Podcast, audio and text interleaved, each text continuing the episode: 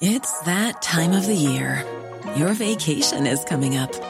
You can already hear the beach waves, feel the warm breeze, relax, and think about work. You really, really want it all to work out while you're away. Monday.com gives you and the team that peace of mind. When all work is on one platform and everyone's in sync, things just flow wherever you are. Tap the banner to go to Monday.com.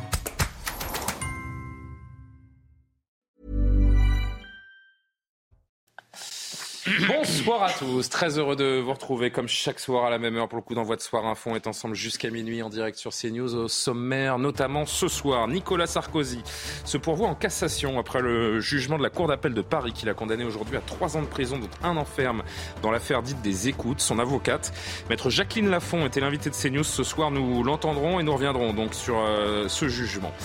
La justice très réactive après l'agression du petit-neveu de Brigitte Macron à Amiens. Trois hommes ont été placés en détention provisoire en attendant leur procès qui aura lieu le 8 juin. On reviendra sur le profil des agresseurs présumés, des déclassés selon leur euh, avocat.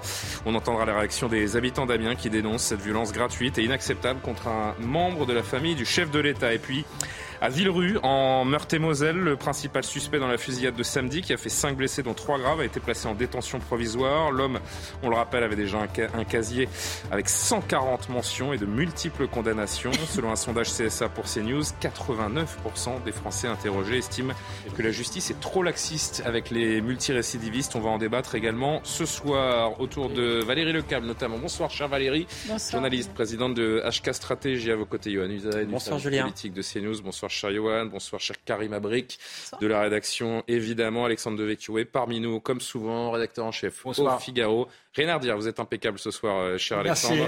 euh, rien à redire également pour Jean Messia, euh, président de l'Institut Vivre Français. Merci Julien. Voilà, avec sa petite pochette, tout va bien. merci d'être, euh, merci d'être présent. Il est 22 h pile. Adrien Spiteri nous propose le rappel de l'actualité. À tout de suite. Du nouveau dans l'affaire de l'agression du petit-neveu de Brigitte Macron, les trois auteurs présumés sont placés en détention provisoire jusqu'à leur procès renvoyé au 5 juin. Les prévenus sont trois hommes âgés de 20, 22 et 34 ans. Pour rappel, Jean-Baptiste Trogneux a été roué de coups en marge d'une manifestation contre la réforme des retraites lundi soir à Amiens. L'auteur présumé de la fusillade de Villerue a été mis en examen pour tentative d'assassinat et écroué, annonce du procureur de la République de Nancy. Depuis 2001, son casier judiciaire mentionne 30 condamnations à des peines d'emprisonnement ferme. Et puis l'accord sur euh, l'exportation des céréales ukrainiennes en mer Noire prolongé de deux mois, annonce du président turc Recep Tayyip Erdogan, conclu en juillet 2022 entre les Nations Unies, l'Ukraine, la Russie et la Turquie. Il arrivait à expiration jeudi soir. Le but, renforcer la sécurité alimentaire mondiale.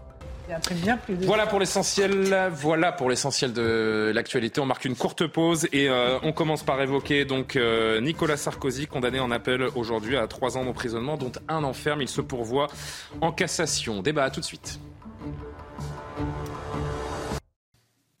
Nous sommes de retour sur le plateau de Soir Info avec Valérie Lecable, ce soir Yohann Usaï, Karim Abric, Alexandre Devecchio et Jean Messia. Notre premier thème de la soirée, Nicolas Sarkozy, on l'a appris donc euh, en début de journée, a été condamné en appel à Paris à trois ans d'emprisonnement, dont un enferme pour euh, corruption et trafic d'influence dans l'affaire des écoutes. Une sanction inédite pour un ancien président. La Cour d'appel a en outre euh, prononcé une interdiction des droits civiques de trois ans pour l'ancien chef de l'État, ce qui le rendrait inéligible, rendrait parce que ses avocats ont annoncé un pourvoi en, en cassation. Plus d'explications avec euh, Noémie Chose du service police-justice et on en discute ensemble. Nicolas Sarkozy était présent pour entendre la Cour d'appel confirmer les peines prononcées en première instance il y a deux ans, des peines supérieures aux réquisitions. La présidente qui a précisé que pour chacun des prévenus, la peine de prison ferme serait exécutée à domicile sous surveillance électronique, ce qui veut donc dire un an de bracelet électronique pour Nicolas Sarkozy, Thierry Herzog et Gilbert Azibert. La présidente a motivé cette décision avec des mots très sévères, notamment à l'encontre de Nicolas Sarkozy. Les délits sont d'autant plus graves qu'ils ont été commis par un ancien président de la la République qui a été le garant de l'indépendance de la justice.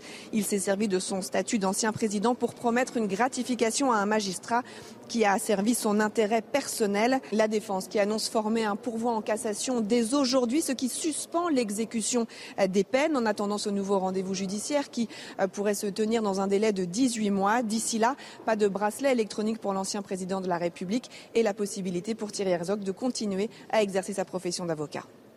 Et on va écouter, avant de commencer la discussion, Jacqueline Lafont, donc euh, l'une des avocates de Nicolas Sarkozy, qui était tout à l'heure euh, sur le plateau de Laurence Ferrari dans Punchline. Je pense que cette décision euh, fait fi de tous les problèmes de droit qui se posent dans cette affaire, parce que je pense que c'est une décision qui bafoue des principes fondamentaux. La Cour d'appel ne respecte pas le droit c'est ce que vous nous dites ce soir? Ce sont des choses qui arrivent. C'est d'ailleurs bien la raison pour laquelle il existe une Cour de cassation. Euh, et que cette Cour de cassation est parfois amenée à casser des décisions de juridiction de Cour d'appel.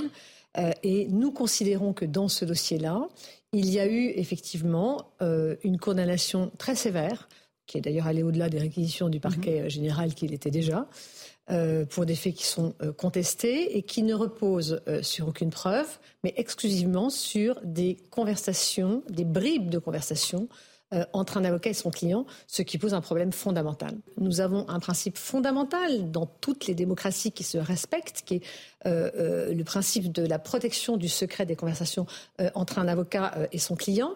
Et nous avons une décision qui pense pouvoir décrypter ce que le président Nicolas Sarkozy aurait pensé. Non pas ce qu'il aurait fait, hein, mhm. mais ce que la Cour pense qu'il aurait pensé.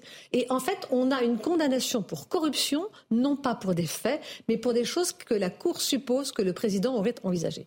Et, je, trouve que c'est extrêmement problématique et c'est la raison pour laquelle je pense que cette décision est effectivement stupéfiante. Décision stupéfiante pour son, pour son avocate. Euh, Johan quoi qu'il arrive, c'est la première fois hein, qu'un ancien euh, chef d'État français est condamné aussi lourdement. Alors il y a évidemment encore des, recours possibles, la cassation euh, qui a été prononcée euh, aujourd'hui, éventuellement la, la, Cour européenne des, des droits de l'homme. mais dans l'idée que ce jugement viendrait à être confirmé un jour prochain, quel impact cela pourrait-il avoir sur notre vie politique? Sur la vie politique aucun impact, a priori. Nicolas Sarkozy est définitivement. il y a une charge symbolique quand même euh, politique dans l'ancien ah, président de la République, supposément avec un bracelet électronique. Le, symbole est différent. Vous m'interrogez sur l'impact sur la vie politique. Il n'y aura pas d'impact. Il est définitivement sorti de la vie publique. Il ne sera plus jamais élu. Il l'a intégré. Il ne le souhaite plus. Il ne le peut plus de toute façon. Donc la page. Il rencontre régulièrement le chef de l'État. J'en savez bien. moi. Il a, il a, une influence qu'il veut à droite euh, également toujours. Il a toujours une, une influence qui est de moins en moins grande, mais cette influence elle est réelle. Mais néanmoins, il ne sera plus jamais élu, ça c'est euh, acquis, il ne le souhaite plus et il ne le peut plus de toute façon. Euh, la question symbolique se pose évidemment. C'est la première fois d'abord qu'un chef d'État est condamné euh, à de la prison ferme. Alors il est en cassation, euh, il ira jusqu'à la cour bien sûr. suspensif, donc il est toujours présumé innocent. Euh, si la Cour de cassation ne lui donne pas raison, il a déjà prévenu qu'il irait à la Cour européenne des droits de l'homme, puisqu'il est décidé à faire valoir ses droits jusqu'au dernier recours. Donc il épuisera euh, tous ses recours. Néanmoins, c'est la première fois qu'on condamne un ancien chef de l'État à de la prison ferme. Jacques Chirac avait été condamné à deux ans de prison, mais avec euh, sursis. C'était en, en, 2011 dans les affaires qui concernaient à l'époque la, mairie de Paris. Donc effectivement, c'est une décision qui est importante symboliquement parce qu'un ancien chef de l'État, si c'était confirmé, condamné à de la prison ferme pour corruption, on parle de corruption évidemment, porter un bracelet pour un ancien chef de l'État, ce serait d'abord pour lui une forme d'humiliation en, réalité. Et ce serait pour la France, parce que quoi qu'on en pense, Nicolas Sarkozy est certes ancien chef de l'État, mais quelque part il représente toujours la France. Quand on a été chef de l'État, on appartient pour toujours à la France et on la représente où qu'on soit et quoi qu'on fasse. Donc ce serait effectivement aussi euh, une forme, comment dirais-je, euh, oui, aussi une sorte d'humiliation, j'allais dire de tâche pour la France. Et c'est pourquoi j'allais vous dire, espérons quelque part que Nicolas Sarkozy puisse démontrer son innocence. Je crois que nous mm. devons tous souhaiter que Nicolas Sarkozy soit innocent de, de ce qui lui est reproché, parce que corruption, encore une fois, quelque chose qui, pour un ancien président de la République, oui, ça sonne mal, si vous voulez. Alors, la petite musique euh, dans la défense de Nicolas Sarkozy, Alexandre Devecchio, c'est euh, est-ce que la justice est impartiale? Est-ce qu'on s'acharne sur euh, Nicolas Sarkozy? Est-ce que les, magistrats, pour parler trivialement, ont une dent contre l'ancien chef de l'État? C'est ce que tend à, dire sa défense et l'ancien chef de l'État lui-même. La justice est-elle impartiale avec l'ancien président? Euh, je ne crois pas. C'est ce que je, tends à penser aussi. Pourtant, on peut dire que je, suis critique à l'égard du bilan de Nicolas Sarkozy, de sa politique. Euh, mais là, quand on regarde les faits, d'abord pour ce type d'affaires, euh, Jean-Jacques Urvoas, ancien garde des Sceaux, qui transmet des informations dont il n'a pas à, transmettre, est condamné, lui, à, un mois de prison avec sursis. Pour les mêmes faits, même pas pour les mêmes faits, parce que Nicolas Sarkozy a eu peut-être l'intention euh, de, faire cela, mais il ne l'a pas fait. Ça fait des années qu'il dénonce des euh, enquêtes à charge, une justice politique. Il est convaincu d'être victime de cet acharnement. Non, non, mais c'est pour rappeler les faits, parce que ce qui lui est reproché, c'est peut-être pour d'avoir voulu se renseigner sur une affaire et en échange euh, faire du favoritisme auprès de la personne vers laquelle il, devait se, se renseigner. Ça dans le cadre d'écoute entre un avocat et son que, que Jean-Jacques Urvoas a été condamné pour la même chose.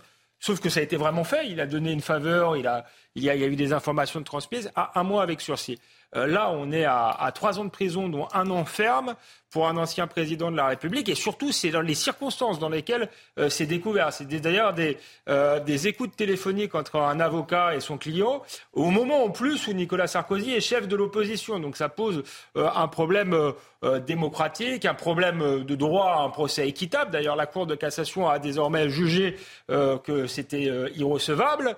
mais on se fout sur un arrêté précédent de la Cour de cassation pour euh, juger que, euh, que là, ça l'est. Donc là, il y a manifestement un problème. Et je crois que, il y a, il y a, comme Nicolas Sarkozy s'en est pris à l'institution judiciaire, euh, il, y a, une vengeance de l'institution qui a été très loin en réalité et qui ne peut plus reculer, puisque après deux procès, après des, avec le coût que ça a d'engager des procès, ce serait très compliqué finalement qu'il y ait un non-lieu dans cette affaire. Et donc à la fin, ça pose un gros problème euh, démocratique de séparation des pouvoirs. On voit que les juges veulent faire de la politique. Je voudrais vous proposer un autre extrait, un autre extrait de, de l'avocate Jacqueline Lafont avant de vous entendre euh, Valérie sur cette fameuse pression qu'elle dénonce de la part de certains magistrats.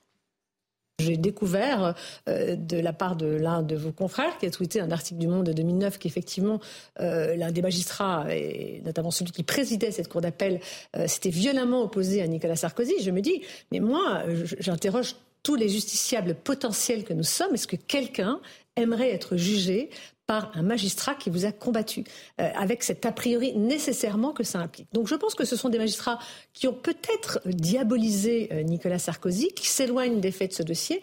Les faits de ce dossier, dans cette condamnation-là, ce sont effectivement des faits qui ne sont pas des actes, mais qui sont ce que l'on suppose que le président aurait pensé. Pardon, mais je trouve ça effectivement très inquiétant.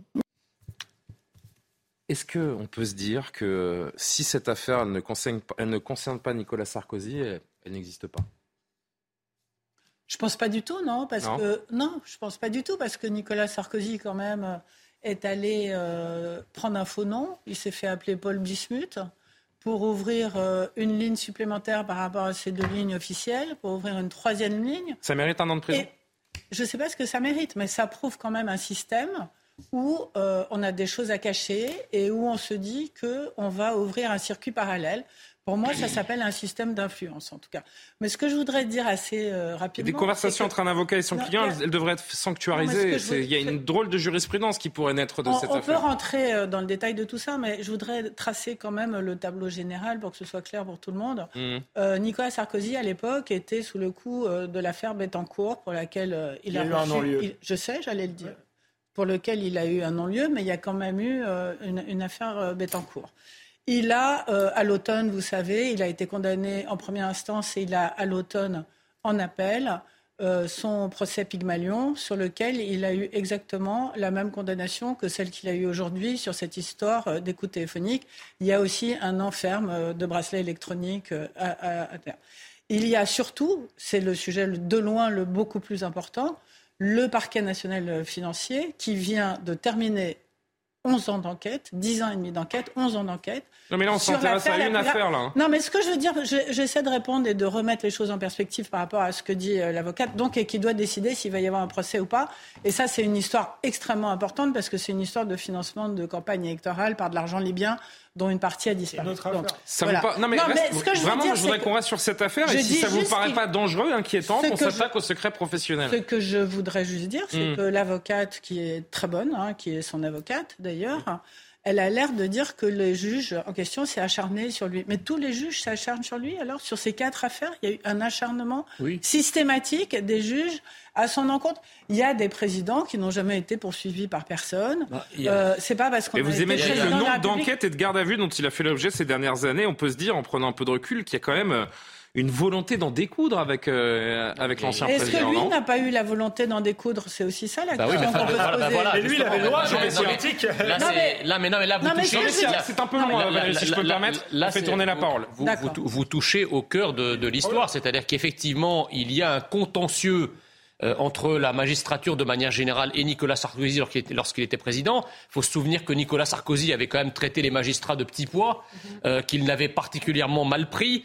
Euh, le syndicat de la, de la, magistrature, pardon, pour ne citer que lui, l'avait quand même pris en grippe. Son, la photo de Nicolas Sarkozy avait été affichée sur le mur des cons, ce, qui est, ce qui est pas rien. Et, et il se trouve que ces magistrats-là ont ensuite été euh, euh, dans les affaires dans lesquelles Nicolas Sarkozy a été cité à comparaître. Donc déjà, euh, il y a quand même une, suspicion, si vous voulez, d'absence de neutralité de la part de personnes qui ont publiquement affiché leur hostilité en tant que magistrat à Nicolas Sarkozy. Ça pose problème. La deuxième chose, c'est effectivement le principe, le sacré de, de, de secrets professionnels, de secrets de conversation et d'entretien entre un avocat et ses clients. vous, aux États-Unis, un truc comme ça ne passerait jamais.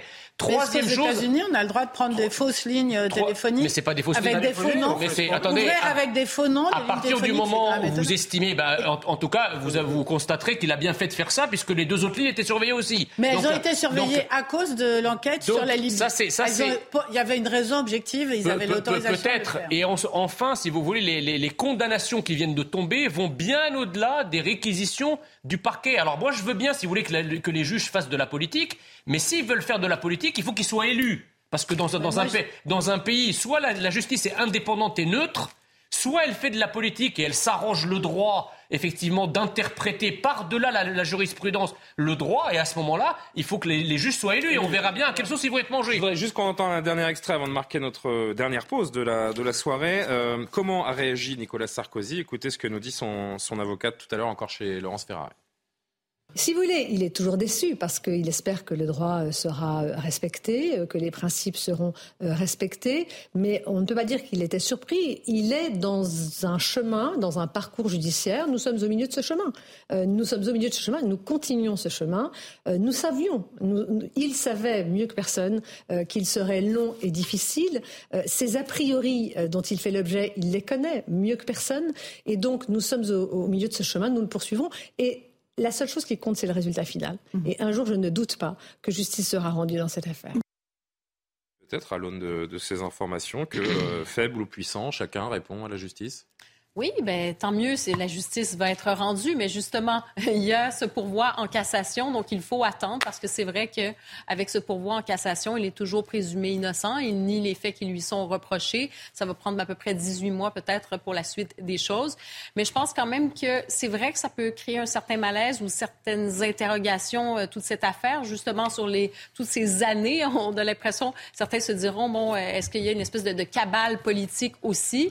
Euh, donc oui, ça peut donner une certaine impression d'acharnement. Et cela dit, moi, je pense aussi euh, sur la question du secret professionnel, il faut faire très attention. Ça dépasse euh, Nicolas Sarkozy. Je pense que c'est tous les citoyens à un moment donné euh, qui sont touchés par ça. Et ça, ça fait partie des principes de base de la justice. Très vite, Jean Messia, pour conclure. C'est très étonnant cette façon dont la justice est capable quand même, parce qu'on l'avait oublié avec ce, ce, ce, laxisme permanent, elle est capable effectivement en un tour de main de condamner de manière très ferme et outrancièrement sévère un ancien président on eût aimé que la justice, dans d'autres cas euh, absolument scandaleux, où vous avez de vrais, de vrais criminels et de vrais délinquants qui sont libérés, que la justice soit aussi... Il n'y a pas de faux criminels et de aussi pointilleuse et, euh, aussi, et aussi sourcilieuse Il y a des justiciables. Il n'y a que des justiciables. il n'y a pas de vrais ou de faux. Lorsque vous avez une majorité... Non, mais on peut, on peut, on peut discuter sur les, les, différentes polémiques autour de, de cette condamnation, mais il n'y a pas de vrais ou de faux délinquants, en fait. il y a des délinquants. non, mais c'est pas ce que je veux dire. Des criminels. Ce que je veux, ce que simple, je veux simplement dire, c'est que Parfois, nous avons l'impression, et d'ailleurs les Français, une majorité de Français trouvent que la justice est laxiste, et on peut citer mille affaires où la justice a été laxiste, on s'étonne de cette soudaine sévérité qui tranche et qui est complètement décalée par rapport à ce à quoi on a l'habitude. On marque notre dernière pause et puis on va revenir sur euh, l'agression de Jean-Baptiste Trogneux, le petit-neveu de Brigitte Macron. Euh, là, la justice se montre euh, ferme et rapide. Hein. On le verra dans, dans un instant avec toutes les informations et on va en discuter longuement. A tout de suite. De retour sur le plateau de Soir Info, le rappel de l'actualité. Adrien Spiteri, on se retrouve pour la suite de nos débats. Nicolas Sarkozy se pourvoit en cassation. L'ex-président de la République a été condamné en appel à trois ans de prison, dont un an ferme, pour corruption et trafic d'influence dans l'affaire des écoutes. L'avocat Thierry Herzog et l'ancien haut magistrat Gilbert Azibert sont condamnés aux mêmes peines. Nicolas Sarkozy est le premier ancien président condamné à de la prison ferme. Getir envisage la suppression d'environ 900 emplois en France, annonce de la filiale française du groupe turc de livraison rapide. Le groupe a été placé en redressement judiciaire. Fin mars 2023, l'endettement total de Getir était d'environ 17,6 millions d'euros. Et puis en Formule 1, le Grand Prix d'Imola est officiellement reporté, conséquence des inondations. Depuis euh, le début de la semaine, des trompes d'eau s'abattent sur la région, vous le voyez sur ces images. Cinq personnes ont perdu la vie. Le Grand Prix euh, d'Émilie à Romagne, sixième manche du championnat, devait se tenir ce week-end en Italie. Johan Usaï, Valérie Lecab, Karim Abrik, Alexandre Devecchio, Jean Messia sont autour de la table de Soir Info ce soir. Ils attendront leur procès en prison. Trois hommes suspectés d'avoir agressé lundi soir à Amiens Jean-Baptiste Trogneux, le petit-neveu de Brigitte Macron, ont été placés en détention provisoire. Cette décision, elle intervient après le renvoi à la demande de leur défense de l'audience où ils devaient être euh, jugés en comparution immédiate. Aujourd'hui, le procès de ces trois hommes âgés de 20 à, 30, à 34 ans pardon, est jugé notamment pour violence en réunion et renvoyé finalement au 5 juin prochain. Une adolescente de 16 ans également poursuivie dans cette affaire survenue après l'interview du président euh, au 20h de TF1 doit être présentée à un juge des enfants. Plus de détails et d'explications explication avec Maureen Vidal euh, sur place et euh, on débat de cette affaire. Encore une vive émotion sur Amiens après euh, l'agression de Jean-Baptiste Trogneux lundi soir. Les habitants sont choqués de cet acte de violence. Sur les huit suspects placés en garde à vue, quatre ont été relâchés et nous en avons rencontré deux d'entre eux. Je vous propose de les écouter. On a mis seulement des poubelles pour faire un, petit barrage et c'est là le monsieur euh, a foncé euh, sur nos collègues. Mon collègue il a pas laissé faire euh, il a, pour se défendre. Et après, voilà, moi j'étais là pour écarter, pas avoir des problèmes et pas avoir, pas envie des gens partir au hôpital et pas avoir partir au sang. Et voilà, c'est tout. On a touché quand même un, symbole de, la famille Trogneux, du coup plus Brigitte que Macron. Et euh, voilà, on voudrait bien se faire entendre, on voudrait bien que Macron, à un moment donné, vienne euh, dans sa propre ville natale, parce que c'est beau d'aller voyager autre part, et quand on lui dit de venir, ben voilà, on lui, on, comment vous dire, on l'a vu qu'une fois. quoi. Jimmy et Julien sont également amis avec les trois suspects passés en comparution immédiate à laquelle les trois hommes ont été placés en détention provisoire le temps que le procès soit donné le 5 juin prochain. Trois hommes récidivistes pour violence et dégradation. Je rappelle que Jean-Baptiste Trogneux a bénéficié de quatre jours d'ITT suite à ses nombreuses blessures. Jean Messia, pour euh, commencer, non, on va juste entendre, pardon, je voudrais qu'on entende euh, l'avocat d'un des, des prévenus sur, euh, sur cette détention provisoire et je, et je vous donne la parole en premier. On ne peut pas justifier la détention provisoire euh, par euh, ce risque de pression, etc. La pression, il me semble que depuis hier, elle est plutôt médiatique, elle est plutôt dans l'autre sens. Hein. Euh, bon, voilà, ça ne se justifie pas. Quant au risque de renouvellement, en ce qui concerne mon client, c'est une plaisanterie. D'abord, il conteste les faits, et puis faudrait-il être imbécile pour, pour renouveler, pour qu'on ait des faits de même nature dans les 15 jours qui précèdent votre jugement au fond? Enfin, ça n'a absolument pas de sens. Hein, Détention provisoire, euh, Jean Messia, pour ces trois prévenus. La justice se montre euh, exceptionnellement ferme, euh, rapide? Bah, Moi, je, si vous voulez, moi. Et on peut s'en féliciter. On passe hein. du temps, à, on passe un temps on va pas à dénoncer, la justice qui fait son travail. Qui fait, son travail, mais si vous voulez, moi, il y, y, a vraiment dans cette histoire un truc que je piche pas.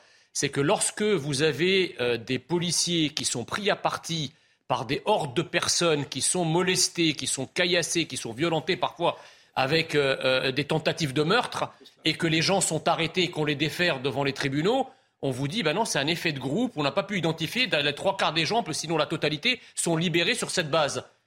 Comment ils font là? C'est pas des black blocs là. Non, mais ça veut dire que c'est possible. Non, mais parce qu'à chaque fois, on vous dit que quand il y a une réunion, il est impossible d'établir la responsabilité individuelle dans euh, un contexte où notre droit est un droit individuel. Donc vous êtes en train de me dire quoi? Que c'est parce que c'est le petit-neveu du président de la République bah, que ça se passe de cette en façon, c'est rapide, que c'est efficace? J'attends qu'on m'explique pourquoi, quand c'est un policier qui est encore beaucoup plus gravement attaqué, au point parfois d'y risquer sa vie, eh bien, on vous sort que c'est des effets de groupe, des effets de meute, et la responsabilité individuelle est, impossible à établir, alors que là, ils ont été condamnés. Non seulement ils ont été collectivement condamnés, mais pourquoi, pourquoi ils vont passer Sur les 8, il y en a 4 qui seront jugés, donc il y a, mineurs. Donc, donc, on a su établir. On a non seulement su établir la responsabilité, mais ils vont passer en détention provisoire. Imaginez que le, le, le procès soit dans un an ou un an et demi. Ils vont passer un an et demi en prison Non, non, c'est 15 jours. Mais, mais 15 jours. pourquoi ne fait-on pas ça pour les, pour les agresseurs de forces de l'ordre ou des élus par exemple ne doit-on comparer l'incomparable? Commence bien l'émission. Euh, non, mais pardon, mais vous dites des choses, ça n'a aucun rapport. De quoi on parle? Enfin, Vous comparez des choses. C'est vrai, c'est les présidents de la République et les policiers, donc ça n'a aucun non, rapport. mais pardon, vous parlez de policiers agressés par des groupes constitués en black bloc. Ils sont des centaines. Pas toujours. Ils, ont, ils sont des centaines et ils ont le visage masqué. Là, ils étaient huit, ils avaient le visage découvert, filmé par des caméras de surveillance et il y avait des témoins. Dans, dans, certains quartiers, c'est pareil. On peut pas comparer les mêmes choses. Dans, dans pardon, Jean, mais, mais dans certains. pas en même temps, s'il vous plaît. Non, mais, pardon, mais Là, vous, vous la parole s'il le là, mais laissez, là, vous dites quelque chose qui, qui, vraiment est complètement insensé. Enfin, pardon, mais ça n'a vraiment aucun rapport. Là, il, il ben. s'agit en l'occurrence d'individus qui ont été identifiés. Il y a des témoins. Ils ont été filmés par des caméras de surveillance. Donc oui, l'enquête va extrêmement à visage découvert, à visage euh, découvert naturellement. Euh... Par ailleurs, par ailleurs, je suis étonné, pardon, Jean, de ce que vous dites. Vous qui passez votre temps à dénoncer le laxisme de la justice. Alors là, ce soir, maintenant, la justice est trop sévère. Ah trop sévère avec Nicolas ah, Sarkozy. Trop dit. sévère avec les agresseurs de Monsieur Trogneux. Il faut savoir ce que vous voulez. Ah, non, trop laxiste ou est-ce qu'elle est trop sévère, Jean Pardon. Je, je, crois que vous m'avez mal entendu. J'ai ah commencé non, par bien compris. Non, non, j'ai commencé par dire que pour une fois que la justice était sévère, il fallait s'en féliciter. Vous,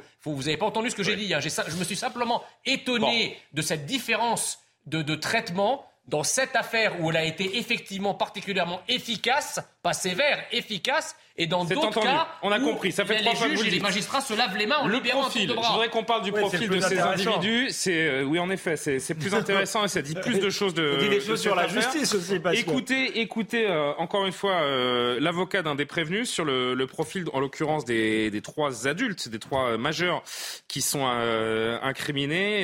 il revient donc sur sur leur profil. Écoutez. -le.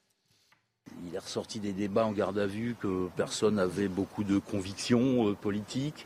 Euh, ce qui choque le plus, c'est leur profil.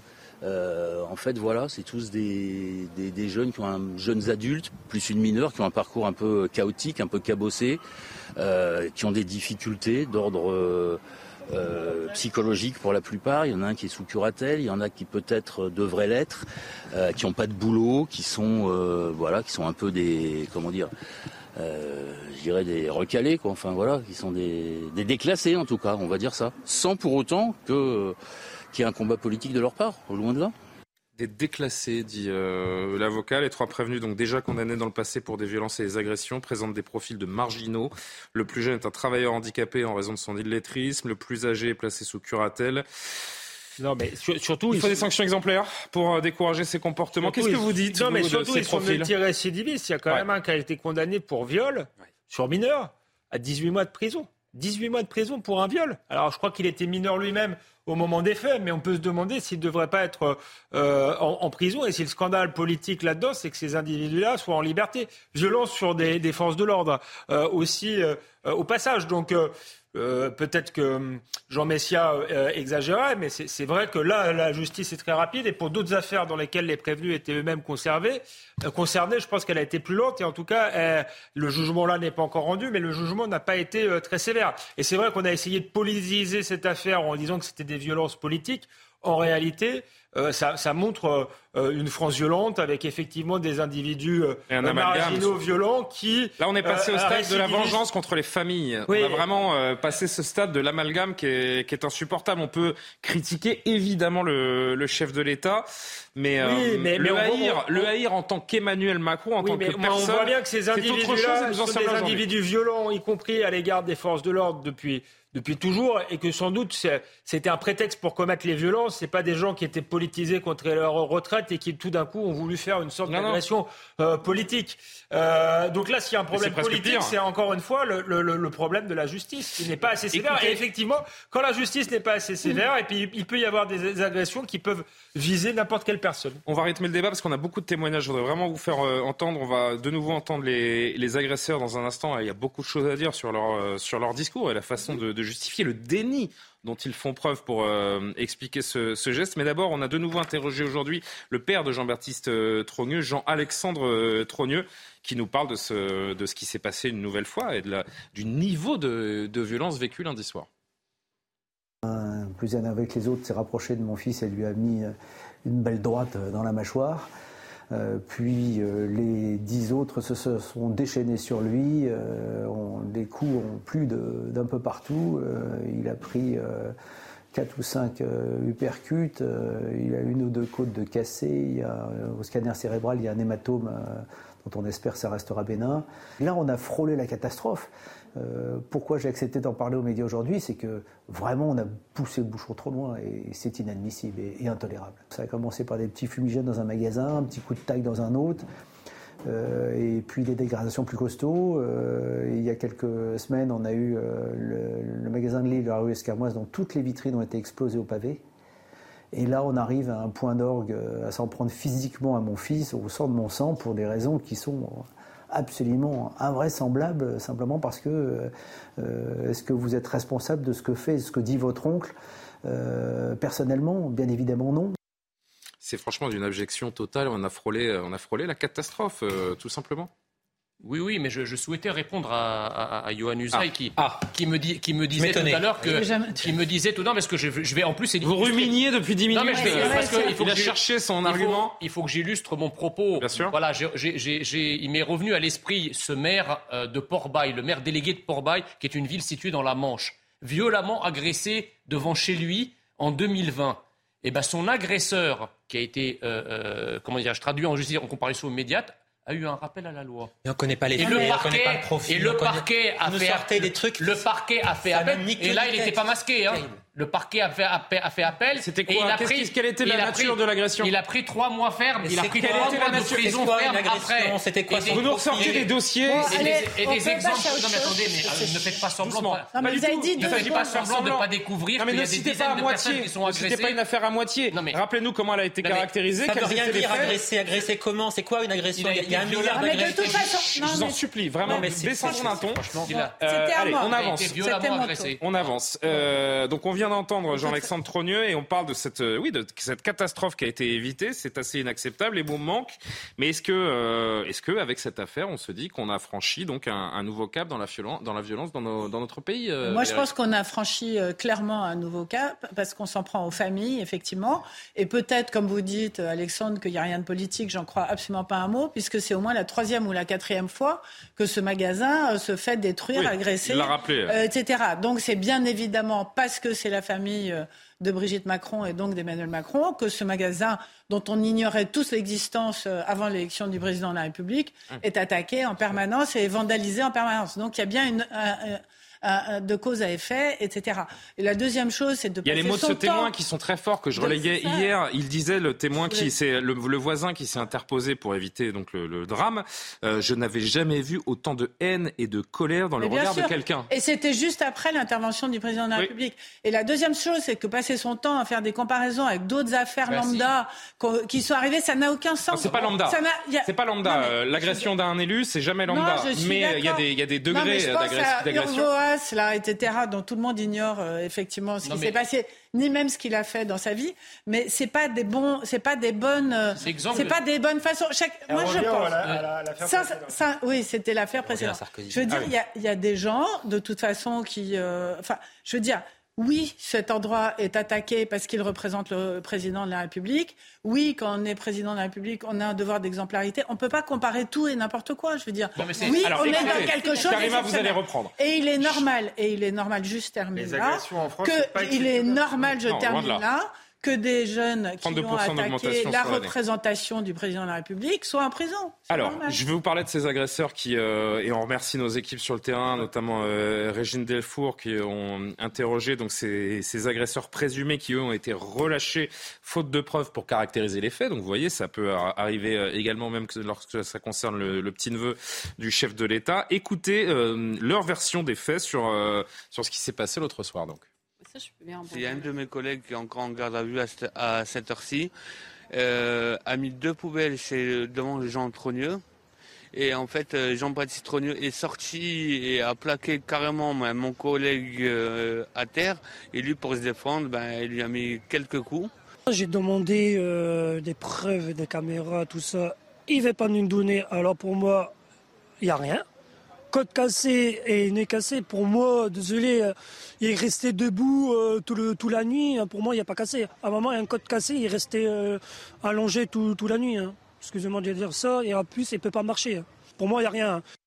Ces personnes voient pas où est le problème en fait. Euh, Karim Abrik, c'est un peu le, franchement, c'est un peu le degré zéro euh, de la revendication euh, politique, quoi. Oui, ben c'est ça. On voit quand même qu'on n'est pas devant des individus nécessairement avec une grande analyse complexe de la chose et qui sont dans une sorte de confusion, justement, euh, de peut-être de, la compréhension des messages. Moi, c'est un peu ce que j'entends. Mais je trouve que ça nous en dit long quand même sur un peu la, la psychologie de, de ces attaques. Euh, C'est-à-dire qu'il y a aussi la question des symboles. Il y en a un qui disait, euh, une de ces personnes là, qui a été relâchée, qui disait, ben, euh, vous savez, au fond, il ne, il ne nous écoute pas, Emmanuel Macron. On va l'entendre juste euh, après. ouais, c'est ça. Alors, On, on va Juste après vous, je vais relancer euh, l'autre extrait. On y va? Oui, ben, ben, allez-y. Écoutez donc je- ces, autres, mêmes agresseurs Ouais. qui reviennent cette fois maintenant sur les, les motivations de leurs gestes. Même un, symbole de, la famille Trogneux, du coup plus euh, Brigitte que Macron. Et euh, voilà, on voudrait bien se faire entendre, on voudrait bien que Macron à un moment donné vienne euh, dans sa propre ville natale. Pour Macron, il y a belle vie, hein, excusez-moi de dire ça. Macron, il, j'ai regardé, hein. Macron, il est là pour aller boire un petit verre au bar, il est là pour faire un petit voyage, il, il est là pour faire tout. Mais nous, on lui demande des choses, il n'est pas là. Et lui, il est là pour les riches. Et pour les pauvres, lui, il n'est pas là. C'est un peu hors sol quand même. euh, mais c'est pour ça que je dis, on est dans la confusion euh, des messages et euh, aussi ce qui est quand même assez gênant, c'est que finalement, il justifie les actions, il, ju- il justifie les attaques et même il les légitime et euh, ils en font même un symbole en disant Mm. finalement, non, on a raison, on est dans la justice Non, mais c'est triste. On est dans des passions tristes. Oui, on est dans, ça, cette espèce de jalousie ambiante des uns et des autres. Oui, mais on va chercher aussi, on a l'impression qu'on est allé chercher, hein, qu'on s'est attaqué à un symbole même de, de noblesse, hein, qu'on a touché à la noblesse et que finalement on fait justice au peuple. C'est pour ça que je dis qu'il y a une confusion complètement euh, dans les messages et finalement la violence devient un outil pour arriver à ses fins. Et juste de rappeler, hein, Mhm. je, je pense que vous l'aviez déjà mentionné, à l'époque des Gilets jaunes, il y avait à peu près 15 dans les sondages, 15 de Français qui se disaient en accord avec des actions violentes Oui, pour faire avancer les aussi, choses. Eh ben, j'ai regardé pour certains sondages récemment, là, tout récemment, il y a quelques semaines, ça variait entre 20 à 35% des Français qui trouvaient que les actions violentes étaient justifiées pour arriver euh, vraiment à, à leur fin. Donc, quand on voit ça, j'ai l'impression qu'on est dans cette mais- confusion. mais et il y en a qui attrapent des messages comme ça dans les airs. Non, non, mais qui Ces attrapent déclarations, des messages. ces des gens- déclarations, je disais il y a un instant, Johan Usaï, et je reviens vers vous, Alexandre, c'est vraiment c'est hors sol. On a l'impression que ces gens Mhm. donc euh, sont dans ces passions tristes, en effet, qu'ils se sentent autorisés un peu à agir par le par le climat actuel, celui de l'acceptation de la violence, euh, de la haine, comme d'une opinion politique, en fait. Il faut quand même dire les choses. Enfin, Mm. Les gens dont on parle, là, on vient d'entendre deux individus. Co- comment dire les choses? Comme- Mais vous l'avez ent- le moteur sont- de cette violence, c'est quoi aussi? Non, C'est mais ce désespoir social, cette Oui, mais- désespérance ça, sociale. oui, il y a autre Franchement, c'est c'est un désœuvrement. Il y a aussi une... L'avocat l'a dit.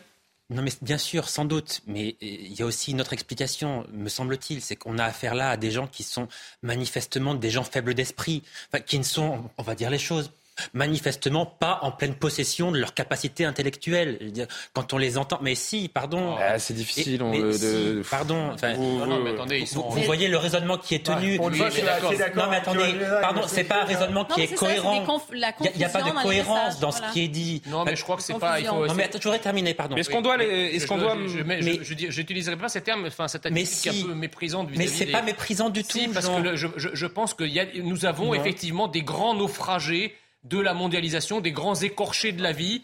et ça, ils, ont, ils en font sans doute partie, et qui sont au chômage, qui ont faim, qui sont mal logés, mm. qui très souvent vivent des minima sociaux ou n'en vivent pas. Et donc, effectivement, c'est aussi ça la France. Et qui sont animés par une forme de jalousie et de haine des puissants. Bah, pourquoi il faut le dire aussi. Parce qu'ils oui, j'ai parlé d'un moteur de désespérance sociale. Voilà. Je le dis aussi, mais. donc, ils vont pas rien demander. C'est pas parce qu'on explique qu'on doit excuser. Exactement. Yoann, pardon, on vous a coupé, on a coupé Yoann. C'est pas du tout méprisant ce que je dis. Je dis que je dis faible d'esprit, pardon. C'est ah, oui, non, mais ils sont pauvres, quoi, c'est tout. Mais non, ça n'a rien à voir. Enfin, pardon, parce que tous les non, ce que je veux dire, c'est que là, ils sont pauvres, donc ils appartiennent effectivement à une classe sociale qui n'est pas une classe sociale favorisée. Mais ça n'a rien à voir. Enfin, vous avez des gens qui ont des revenus. Vous pouvez être défavorisé, tout à fait brillant. Ni favorisé, ni favorisé intellectuellement, ni favorisé socialement. Non mais pardon, on peut avoir des faibles revenus et avoir une grande capacité intellectuelle, avoir un raisonnement hyper logique. Là, quand on entend Macron, il va simplement prendre un petit verre au bar et il fait un voyage, il part en vacances. C'est pas cohérent comme raisonnement, Jean. C'est pour ça que je dis que c'est quelqu'un qui est manifestement faible d'esprit. C'est pas du tout méprisant. Au contraire, ça n'a rien à voir. Mais simplement, ces personnes-là, me semble-t-il, elles sont facilement influençables. Et donc, quand elles entendent des discours politiques, quand elles voient des hommes politiques qui euh, jouent avec un ballon qui représente la tête d'un élu, eh bien, ils peuvent se dire, eh bien oui, effectivement, nous aussi, on va aller chercher cet élu-là et puis on va, on va lui montrer quel bois en chauffe parce qu'on est en colère et qu'il y a une forme d'incitation quelque part. Donc, quand on disait hier que Jean-Luc Mélenchon avait une part de responsabilité dans ce qui se passe, c'est parce que le message qu'il diffuse, ça infuse précisément auprès de ces esprits-là. C'est ça qui est dramatique. Justement, vous me tendez une perche parce que je voudrais qu'on aborde ce deuxième volet d'une responsabilité euh, hypothétique d'une partie euh, de la classe politique sur, euh, sur ces gens-là qui, qui prennent pour argent comptant des, des discours qui sont parfois haineux, qui sont parfois violents. Et on peut se demander s'ils n'amènent pas à, une violence physique. Écoutez Carl Olive, qui était sur le plateau de Laurence Ferrari euh, tout à l'heure, député Renaissance, euh, ancien maire de Poissy.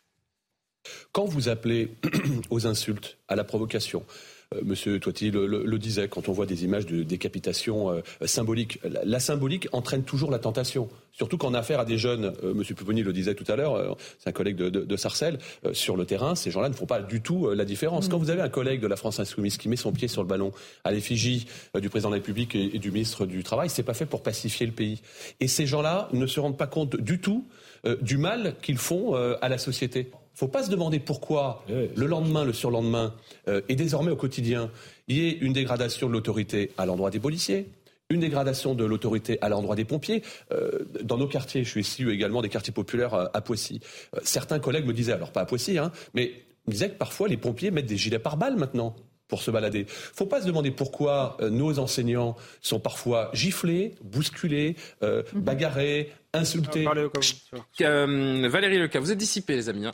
Valérie Lecab, quand vous avez une partie, je reprends les propos évidemment de Carl, de Carl Olive, quand vous avez une partie des politiques qui parlent de droit à l'insurrection, il parle de l'effigie qui a été brûlée du président, euh, Louis XVI décapité avec Macron, euh, je me souviens plus du slogan exact, mais on va faire pareil. une partie de la population s'en saisit. Et le résultat est celui-là.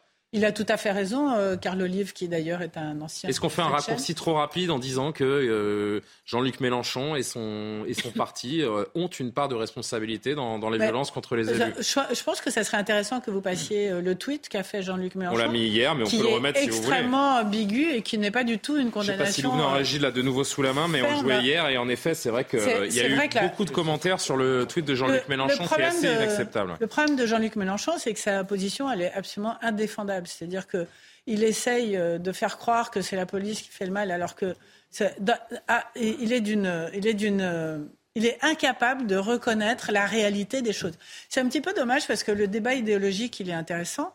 On va envoyer le tweet. On ne peut pas être tout le temps dans la même dans la même façon de voir les choses. il faut un, un minimum d'honnêteté dans la vie par rapport aux situations et par rapport à ce qui se passe. Revoyons, je vous coupe une demi-seconde, des commentateurs, donc puisque vous euh, rappeliez ce que disait hier Jean-Luc Mélenchon, des commentateurs indifférents aux tentatives de meurtre et euh, aux agressions racistes contre les insoumis me somment de euh, prononcer, de me prononcer sur l'agression à Amiens contre le chocolatier, chocolatier trogneux. La deuxième partie est du même niveau. Je lui exprime ma compassion, je joins ma protestation à la sienne. Je demande à Macron et Madame d'en faire autant pour nos amis agressés ou menacés sans réserver leur sollicitude seul Zemmour quand il fut molesté. Ouais, mais Alors, on va voyez- passer deux jours là-dessus parce qu'on l'a déjà montré hier, on a déjà Ouais. commenté ça Non, hier. mais ce qui est intéressant. Mais comme vous l'avez relevé, je le, je le remettais. Non, mais ce qui est intéressant dans sa démarche, il utilise effectivement ces mots euh, somme, etc. Et surtout, ce qui me frappe, c'est qu'il ça fait se passe tout dans le la temps somme. Je sais le- pas s'il a voulu faire un jeu de mots avec ça. Il fait tout le temps le comparatif avec lui-même. C'est-à-dire que,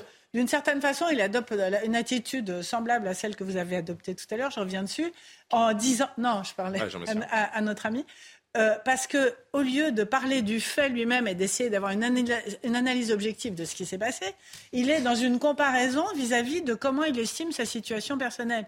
C'est juste n'importe quoi de raisonner comme ça. C'est un prisme complètement déformant le euh, de réflexion sur la société. Je veux dire, là, là, on, on le somme pas. Ce n'est pas parce que lui, il considère qu'il a eu des problèmes avec les insoumis qui ont été attaqués qu'il ne doit pas condamner les attaques qui sont faites sur les autres. C'est que- Non, mais c'est-à-dire, c'est un le- amalgame. Jean Messia et Alexandre ensuite. C'est complètement absurde de raisonner de cette façon-là. Et oui, quand on voit, euh, moi, l'image qui m'a le plus marqué, là, c'est quand ils ont fait carrément un mannequin entier d'Emmanuel Macron. Oui, une euh, effigie, ouais. Alors, c'est euh, un personnage entier, Oui, pas oui, juste oui. sa tête, comme s'il était Sur des rails, je crois.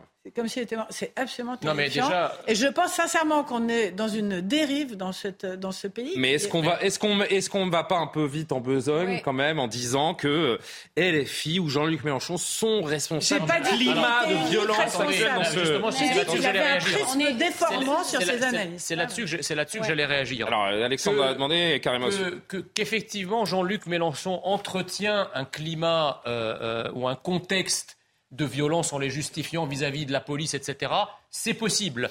Maintenant, quand Jean-Luc Mélenchon dit qu'on ne dénonce jamais les attaques racistes, faut qu'il change de sonotone. Excusez-moi, parce que les, les attaques racistes, il n'y a, rien- y a rien de plus dénoncé en France qu'une attaque raciste, et à juste titre. C'est Donc, pas ils vont- son sujet, Donc ça, c'est la première Ouais, chose. La, deuxième chose, c'est que votre discours sur ce qui s'est passé avec le, ne- le neveu de Brigitte Macron est totalement aporétique.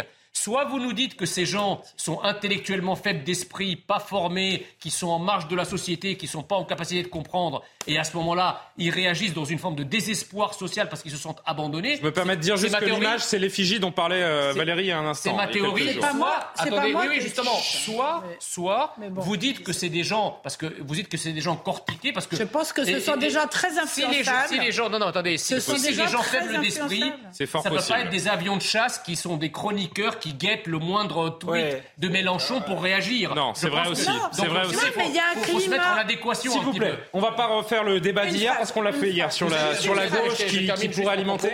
Oui. Je termine juste mon On propos. Je dis simplement. C'est juste une Oui, mais vous n'êtes pas seul, euh, vous l'avez remarqué. On ne peut Je pas sais. dire que ces gens aient agi sous l'influence de Mélenchon ou de n'importe quelle politique et en même temps dire que ce sont des gens qui sont intellectuellement faibles d'esprit. Mais ça infuse, Mais ça non, infuse, ça infuse pas. si, non, ça infuse. non. Moi, je... Évident.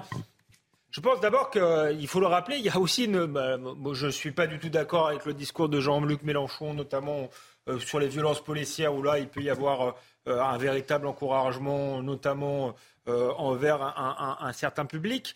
Mais, mais je crois aussi qu'il y a une responsabilité euh, politique tout court. C'est pour ça que Carl Olive, euh, je ne vais pas dire que ça me fait doucement rire, mais euh, Carl Olive, quand on quand on fait un déni par rapport aux violences du quotidien, qu'on explique que euh, c'est pas vrai qu'il y a un sentiment d'in- d'insécurité, que c'est pas vraiment de l'insécurité, que la France n'est pas un coup de coupe-gorge comme le fait le ministre de la Justice. On n'en est plus là, Ça fait- ça fait au moins un an que ce discours n'est plus tenu, aussi, hein. on a une, une forme de, de- de- de responsabilité. Et là encore, la, la première responsabilité, je pense, c'est la justice face à des récidivistes qui n'a pas, euh, euh, qui n'a pas été assez ferme. Et, donc, euh, moi, j'ai un doute sur le fait que ces individus, compte tenu de leur, euh, de leur pédigré, euh, certes, ils ont, ils ont tapé sur ce, ce commerce-là parce qu'ils ont vu trop nu et que ça leur a donné un prétexte. Mais on voit bien que c'est des individus violents qui ont agressé Aussi. aussi, d'autres, d'autres personnes. Donc n'exagérons pas la politisation de ces. cette On parlait de, de LFI, un discours qui est un petit peu différent. LFI, LFI c'est celui de François Ruffin, euh, qui a donné, euh, qui est député de la Somme, euh, comme chacun sait euh, également. Donc Mm. le, le département où se trouve, euh, comme chacun sait, la ville d'Amiens, qui donnait son sentiment aujourd'hui aussi. Ce sont évidemment des faits graves et inadmissibles. Et moi, déjà, pendant la crise des Gilets jaunes, j'étais allé voir euh, la famille Tromieux, le, le chocolatier, pour lui dire que je lui apportais mon soutien, même si j'apportais mon soutien aussi aux Gilets jaunes, parce que on défend pas la démocratie, on défend pas la République en s'en prenant à un chocolatier, fut-il de la famille euh, de Madame Trogneux. Donc il faut être très clair là-dessus. Le comportement ici et maintenant, aujourd'hui, du choix des macronistes, du président de la République, de dire que sur les retraites, sur le report de 62 à 64 ans de l'âge légal des retraites, il n'y aura pas de débat à l'Assemblée, on ne pourra pas voter, de tout faire pour que le 8 juin, il n'y ait pas ce débat et ce vote, je pense que ça participe à ne pas proposer d'issue démocratique à une crise sociale. Ça veut dire quoi ça, ça, légitime la violence? Non, ça ne la légitime pas, mais moi je, je, cherche le chemin pour sortir de cette montée de la violence. Mm. Qu'est-ce qui se passe? Qu'est-ce que la démocratie? C'est l'organisation du conflit c'est sa verbalisation, c'est son institutionnalisation. Quand la voie démocratique apparaît bouchée, eh bien, on en, on en vient de la violence physique que je condamne que je condamne, mais enfin, du côté, de, non, mais du côté de la gauche, euh, non, le responsable c'est Emmanuel Macron et la, et la violence de, euh, avec la façon dans laquelle il fait passer les lois. Puis du côté de la majorité, c'est la faute de l'ultra-gauche. La vérité à l'arrivée, c'est qu'il y a une fatalité, qu'il y a un discours pour le moment qui est euh, celui d'une d'une fatalité où chacun renvoie un peu la responsabilité à l'un et à l'autre, mais il n'y a aucune solution. On peut quand même mettre des nuances. Il y a une différence, je trouve, entre le discours de Ruffin euh, oui. Euh, oui, oui, et, et, de Mélenchon. Le discours de François Ruffin n'est pas celui de, de Jean-Luc Mélenchon. Je trouve qu'il va trop loin dans la politisation parce que je suis pas sûr que ces gens-là étaient vraiment au courant de la réforme des retraites et vraiment agi pour protester contre la réforme des retraites. Encore une fois, on voit leur casier, leur pédigré, on voit leur côté euh, le mot c'est un peu désaxé quoi. Si je cherchais euh, Johan Usaï un, un, un, mot. Donc voilà, ils auraient pu s'en prendre euh, à, à, quelqu'un d'autre. Donc je trouve qu'on qu le mot de l'avocat est intéressant parce qu'il dit bien, beaucoup de choses. Il, ils appellent des déclassés. Des déclassés. Voilà, ça, ça, voilà ce que dit leur, leur En tout cas, on voit bien qu'ils sont totalement. le mot juste. Un dernier extrait que je voudrais vous faire entendre aujourd'hui sur cette haine un peu plus générale autour du, du chef de l'État. Plutôt, c'est important de préciser ça de la personne d'Emmanuel Macron. C'est vraiment ça qui, euh, qui ressort. Charles de Courson, euh, qui se fait connaître depuis, euh, depuis quelques mois euh, pour ses sorties à, l'Assemblée nationale du groupe euh, Lyot. écoutez ce qu'il dit pour expliquer le phénomène actuel et cette haine de, du chef de l'État. Je crois que le président Macron a du mal à comprendre pourquoi il suscite non pas de l'hostilité mais de la haine dans une large partie du pays. Moi j'étais allé sur les barrages des Gilets jaunes, j'en connaissais beaucoup. Et je discutais avec eux, pourquoi ils étaient là, euh, euh, quelles étaient leurs revendications, leurs demandes, etc. Et ce qui me frappait, c'était la violence des propos à l'égard du président de la République. Et je leur disais, mais, mais, mais, mais pourquoi vous le haïssez à ce point? Et ils me répondaient tous la même, ils avaient tous la même réponse. Ils me disaient parce qu'ils nous méprisent. Et le président, semble-t-il, ne, ne, veut pas comprendre pourquoi. Mais selon vous, Quand pourquoi il a des, des, paroles aussi blessantes, si vous voulez, quand est-ce que c'est digne d'un chef d'État de dire, quand on parlait euh, des moyens de lutte contre la pauvreté, disons les pauvres, ça nous coûte un, pognon de dingue. On ne dit pas des choses comme ça. Enfin, c'est une méconnaissance totale des réalités sociales. Interview de Sonia Mabrouk, vous l'avez reconnu sur Europe 1 ce, ce matin. C'est le début d'un commencement de justification, ce qu'il fait. Franchement, je ne suis pas certain que ce, soit, que ce soit tolérable de dire des choses pareilles. Non, il justifie, tout simplement. Oui, moi je crois que c'est injustifiable. J'ai même pas envie de chercher pourquoi en réalité. Parce que, Surtout qu'ils ne s'en prennent pas au chef de l'État, ils s'en prennent des gens qui n'ont rien à voir. Expliquer n'est pas Oui, mais ils ont l'impression de s'en prendre à Emmanuel Macron à là, travers sa famille. Là, on ne peut pas chercher à justifier ça. Il n'y a pas de justification. Il y a une explication. En revanche, ce qu'il fait, Charles de Courson. Il n'est pas en train de justifier là au micro de Sonia? Non. Vous trouvez pas Non. non il, il, dit mais quand vous avez cherche... fait, quand vous avez fait ça, non, ben vous développez pas la même chose. Voilà c'est pas la même chose parce que là, en fait, là, il ne parle pas euh, spécifiquement de l'agression qui a eu lieu. Il parle, me semble-t-il, hein, du, du, climat social en, en, en général voilà, qui, qui qu'il y a dans notre pays. Et là, il y a une explication à chercher naturellement. Ce, climat social, il n'est pas né tout seul. D'ailleurs, il n'est pas né d'aujourd'hui. C'est venu au fil des ans pour atteindre une sorte d'apogée aujourd'hui. Espérons que ce soit l'apogée. Ça signifierait qu'on a atteint le point culminant. Ça serait la seule bonne nouvelle. Mais euh, en l'occurrence, c'est quelque chose qui s'est construit année après année et qui a été amplifié, c'est vrai, surtout, me semble-t-il, au début du premier quinquennat d'Emmanuel Macron. Quand il est arrivé en 2017, extrêmement euh, sûr de lui, donnant l'impression de ne douter de rien, de n'écouter personne, pas même les syndicats. D'ailleurs, on lui a beaucoup reproché et ayant des paroles effectivement blessantes. On a parlé des illettrés. Le pognon de dingue, c'est une formule très maladroite pour dire qu'en fait, dans notre pays, nous avons des dépenses sociales extrêmement importantes importante, ce qui par ailleurs est vrai, mais il le dit d'une manière extrêmement maladroite. Donc, Parce qu'il ne connaît pas ces, ces Français ça, qui ont a blessé attaqué beaucoup de personnes. Les, Français qui ont attaqué son petit neveu, les gens ne qui ne pas. rien, en fait. les gens qui voilà. C'est ça aussi la vérité. Il est 23 h Il est 23 h les amis. Les euh, Français énervés ne sont pas tous à attaquer son petit neveu. Je pense que ce que dit Johan est juste. Entre le, climat de défiance, des gens qui peuvent être verbalement agressifs et des gens qui agressent gratuitement, il y, a- il y a une différence et une différence de, de nature. Il n'y a pas forcément un continuum Alors, entre les on va rester peu ou prou dans le même type de sujet, puisqu'on va reparler euh, une nouvelle fois du maire de Saint-Brévin dans quelques, dans quelques secondes. Il a été auditionné par le Sénat aujourd'hui. Il a été reçu à Matignon par Elisabeth Borne. Et comme on le dit euh, vulgairement ou grossièrement, il a envoyé du lourd aujourd'hui. Il, euh, il dénonce l'État et euh, il dit que le préfet a menti. Il se défend et persiste à, vouloir euh, proposer donc sa, sa démission. On y revient dans un instant, mais d'abord le rappel de l'actualité de Rien Spiteri. Nicolas Sarkozy se pourvoit en cassation. L'ex-président de la République a été condamné en appel à trois ans de prison, dont un an ferme pour corruption et trafic d'influence dans l'affaire des écoutes. L'avocat Thierry Herzog et l'ancien haut magistrat Gilbert Azibert sont condamnés aux mêmes peines. Nicolas Sarkozy est le premier ancien président condamné à de la prison ferme. Le Conseil constitutionnel valide le projet de loi JO 2024. Il est porté par le ministre de l'Intérieur Gérald Darmanin et la ministre des Sports Amélie Oudéa-Castera. Il prévoit de nombreuses mesures destinées à sécuriser la compétition, notamment à l'expérimentation de la vidéosurveillance algorithmique. Et puis Bachar al-Assad attendu au sommet de la Ligue arabe vendredi, une première depuis 13 ans pour le président syrien. L'organisation euh, panarabe a réintégré le 7 mai le régime syrien. Il avait été euh, exclu fin 2011 après le début de la répression euh, du soulèvement populaire dans le pays.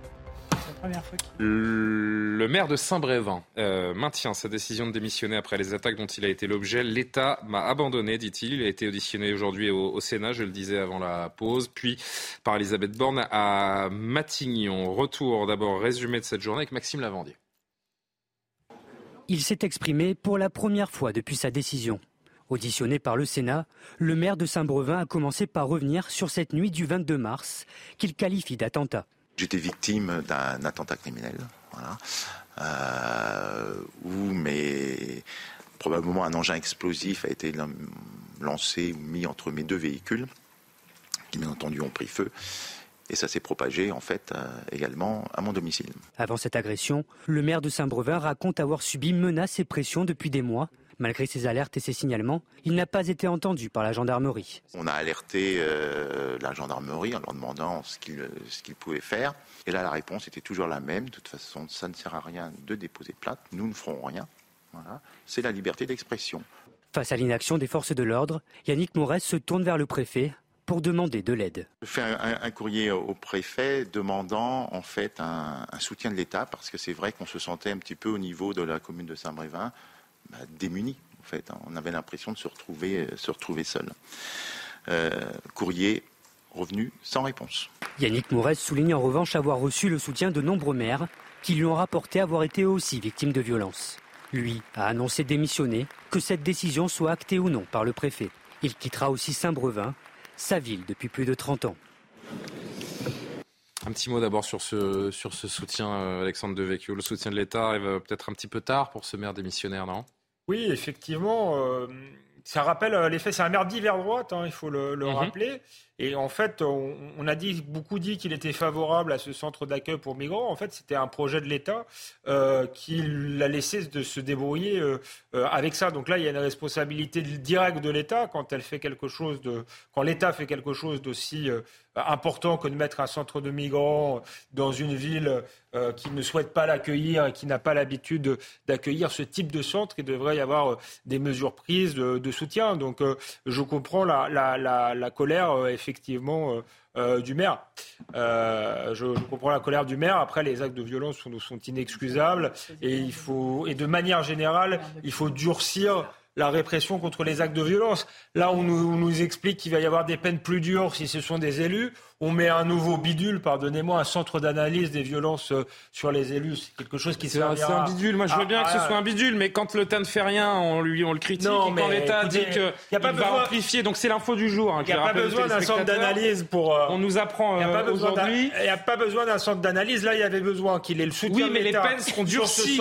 Les peines seront durcies Oui, mais le- vous voyez bien que les alourdir les sont sanctions pas pénales en cas d'attaque contre les élus. Voilà ce que dit le gouvernement Je, ce je suis soir. bien d'accord sur le principe, je suis d'accord, mais vous voyez bien que les peines ne sont pas appliquées. Si les peines ne sont pas appliquées, c'est pas la peine de faire une énième, une énième loi. Mais ça, Et- c'est vrai, oui. Et dans le cas précis, euh, ce qu'il fallait, c'est le soutien de l'État. Quand l'État vient mettre le bazar avec un centre de migrants, au moins qu'il se débrouille et qu'il explique son projet. Alors, je voudrais juste d'abord qu'on entende le. un- J'arrive tout de suite, Karima Valérie. euh, enfin, tout le monde veut s'exprimer euh, et vous allez le faire.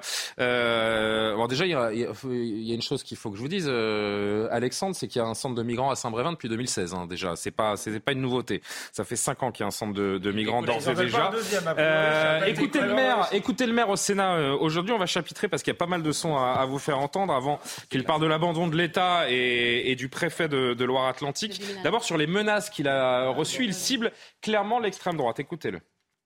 Et j'ai reçu, moi, deux semaines d'intervalle, un tract dans ma boîte aux lettres personnelle, pour bien montrer qu'ils savaient où, j'habitais. Deux tracts ignobles, hein, puisque je ne sais pas si vous vous souvenez, c'était en 2014, l'histoire d'un petit garçon qui était dans une colonie à Saint-Brévin, qui avait été enlevé, qui avait été retrouvé euh, tué euh, dans, une, dans, un, dans une mare à, Guérande. Euh, ça n'avait strictement rien à voir avec cette affaire avec, euh, avec des migrants. Et dans ce tract, j'avais la photo de, de ce petit garçon, en rappelant l'histoire, et en dessous de marqué Voilà ce qui risque de se passer à Saint-Brévin avec 110 migrants. Donc des groupuscules d'extrême droite qui ont mis la pression sur lui pendant plusieurs semaines. Il a signalé à plusieurs reprises les, les menaces. Est-ce qu'il a été euh, abandonné? Moi, Oui, trouve- Valérie. Et Johan, que- après. Ouais, je trouve que l'attitude de ce maire est absolument exemplaire parce que il porte en fait la parole Exemplaire. de tous les maires qui sont en train de démissionner dans ce pays. Je ne sais pas si vous avez entendu euh, ce qu'a dit David Lisnard aujourd'hui, je crois.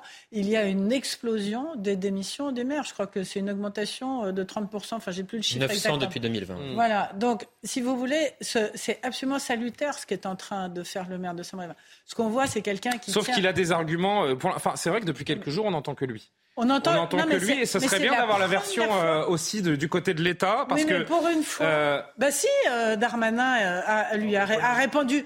Darmanin dans une interview. mais c'est ce déjà matin, non mais c'est le maire le maire c'est lui Ce qui a proposé Darmanin c'est lui qui a radio. proposé de passer de, de passer ce centre de migrants d'un endroit à l'autre Oui. c'est lui c'est la proposition mais du maire c'est lui qui a voulu vendre ce terrain à l'État Peut-être, mais euh, Gérald Darmanin ce matin à la Hmm. radio a dit que l'État aurait dû davantage soutenir oui ce on va l'entendre dans un et instant que ça n'avait pas été fait suffisamment. Donc il a tout à fait reconnu ça.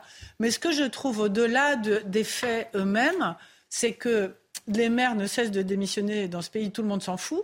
C'est le plus beau métier parmi non. les élus, c'est celui qui est le plus proche des gens, c'est celui environ qui est le 1000 plus maires utile. démissionnaires depuis trois ans C'est celui qui est Oui. le plus mal payé et c'est celui, c'est c'est vraiment un, un engagement, c'est presque un sacerdoce euh, d'être maire. hein, parfois tellement aujourd'hui ça l'est devenu en tout cas Tout le monde vient vous voir, tout le monde râle, les gens sont jamais contents, c'est très et puis on très rappelle qu'il gagne euh, il gagne rien quasiment hein. il c'est très très mal payé quand vous êtes maire d'une petite sous. Ouais, commune c'est exactement. euh, 1000 euros. Et, et C'est 1000 euros sincèrement, brut. ouais, Voilà, et- 1000 euros mais brut, pour c'est non-stop, c'est nuit et jour, c'est le week-end, c'est tout le temps.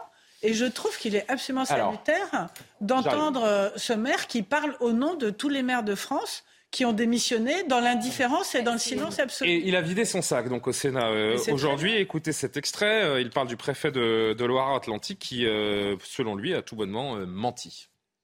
Je fais un, courrier au préfet demandant en fait un, un soutien de l'État parce que c'est vrai qu'on se sentait un petit peu au niveau de la commune de Saint-Brévin bah, démunis. En fait, hein. on avait l'impression de se retrouver, se retrouver seul. Euh, courrier revenu sans réponse. Euh, quand il dit qu'il a organisé des réunions publiques, je sais pas de la part d'un préfet, mentir effrontément en public, c'est quand même, c'est quand même important. Enfin, je ne sais pas, il représente l'État. Euh, il sait très bien qu'il n'a pas organisé de réunion publique. On a toutes les preuves. Euh, Il suffit de lui demander la date. Il ne pourra pas en fournir. Il n'en a pas fait. C'est grave ce qu'il dit. Je sais pas qui veut. Oui, Johan, pardon, c'était Johan. C'est grave ce qu'il dit parce que si le préfet a menti, c'est extrêmement grave. Il faut qu'il y ait une, sanction. C'est ce qu'on appelle, euh, et pour parler en euphémisme, une erreur d'appréciation. Ah oui, absolument, mais il faudra maintenant que les faits soient établis. De toute façon, une affaire aussi grave, l'ensemble des faits doivent, doit désormais être euh, établi. Il faut vraiment savoir ce qui s'est passé. D'abord trouver qui effectivement a, brûlé les deux voitures et une partie de la maison euh, de ce maire. Il faut absolument savoir qui est responsable de cela et ensuite savoir s'il y a eu des manquements, s'il y a eu des manquements de l'État et si le préfet effectivement a manqué à ses obligations et a véritablement menti. Si c'est le cas, euh, il faut effectivement en tirer toutes les, conséquences. Mais manifestement, moi, je n'ai pas l'impression que l'État ait quand même été au, rendez-vous. Si on écoute ce maire, oui, oui. si on écoute ce maire, et, d'ailleurs, il est simplement question de minimiser ce qui est arrivé. C'est inadmissible et qu'il y ait des sanctions euh, exemplaires, que la loi soit soit respectée sur ce sur ce genre d'agression contre contre les maires. C'est une chose, mais c'est important d'avoir aussi la la, la, parole euh, à la défense, si je puis dire. Euh, le préfet l'a appelé. Moi, je peux vous le dire. Le préfet l'a appelé. Le numéro 2 de la préfecture est venu à Saint-Brévin. Le sous-préfet euh, de Saint-Nazaire était en contact très fréquent euh, avec lui. Ce qui n'empêche que ce, ce, monsieur, il a fait face à des contestations, à une virulence, à des menaces, et que l'incendie de sa maison vous est savez, l'abandon, l'abandon, c'est un sentiment. Hein. L'abandon, c'est un, sentiment. Mais quand il dit, si vous vous sentez abandonné, sauf que tout ce qu'il dit, évidemment, n'est pas à remettre en question. Si je peux juste atténuer les choses, la préfecture a été à ses côtés, peut-être pas de la façon dont il aurait voulu, mais la préfecture a été d'une certaine manière à son écoute et à, et à ses côtés euh, depuis, de, depuis de nombreux mois. Euh, je ne sais plus à qui on en était, pardonnez-moi. Jean Messier, allez-y. Non, mais je, je m'associe totalement à ce que vous avez dit sur euh, les sanctions exemplaires dans, un, dans ce cas de figure et la justice doit faire son œuvre. Maintenant, si vous voulez, je m'étonne de la manière dont cette, euh, euh, histoire tragique a été instrumentalisée par ceux-là même qui ne cessent de dénoncer l'instrumentalisation à longueur de journée, euh, qui traitent les uns et les autres de charognards dès lors qu'on transforme un fait judiciaire en fait politique. Là, ça a été instrumentalisé à outrance, à la fois par les macronistes, mais aussi par l'extrême gauche à l'Assemblée nationale. Tout ça pourquoi?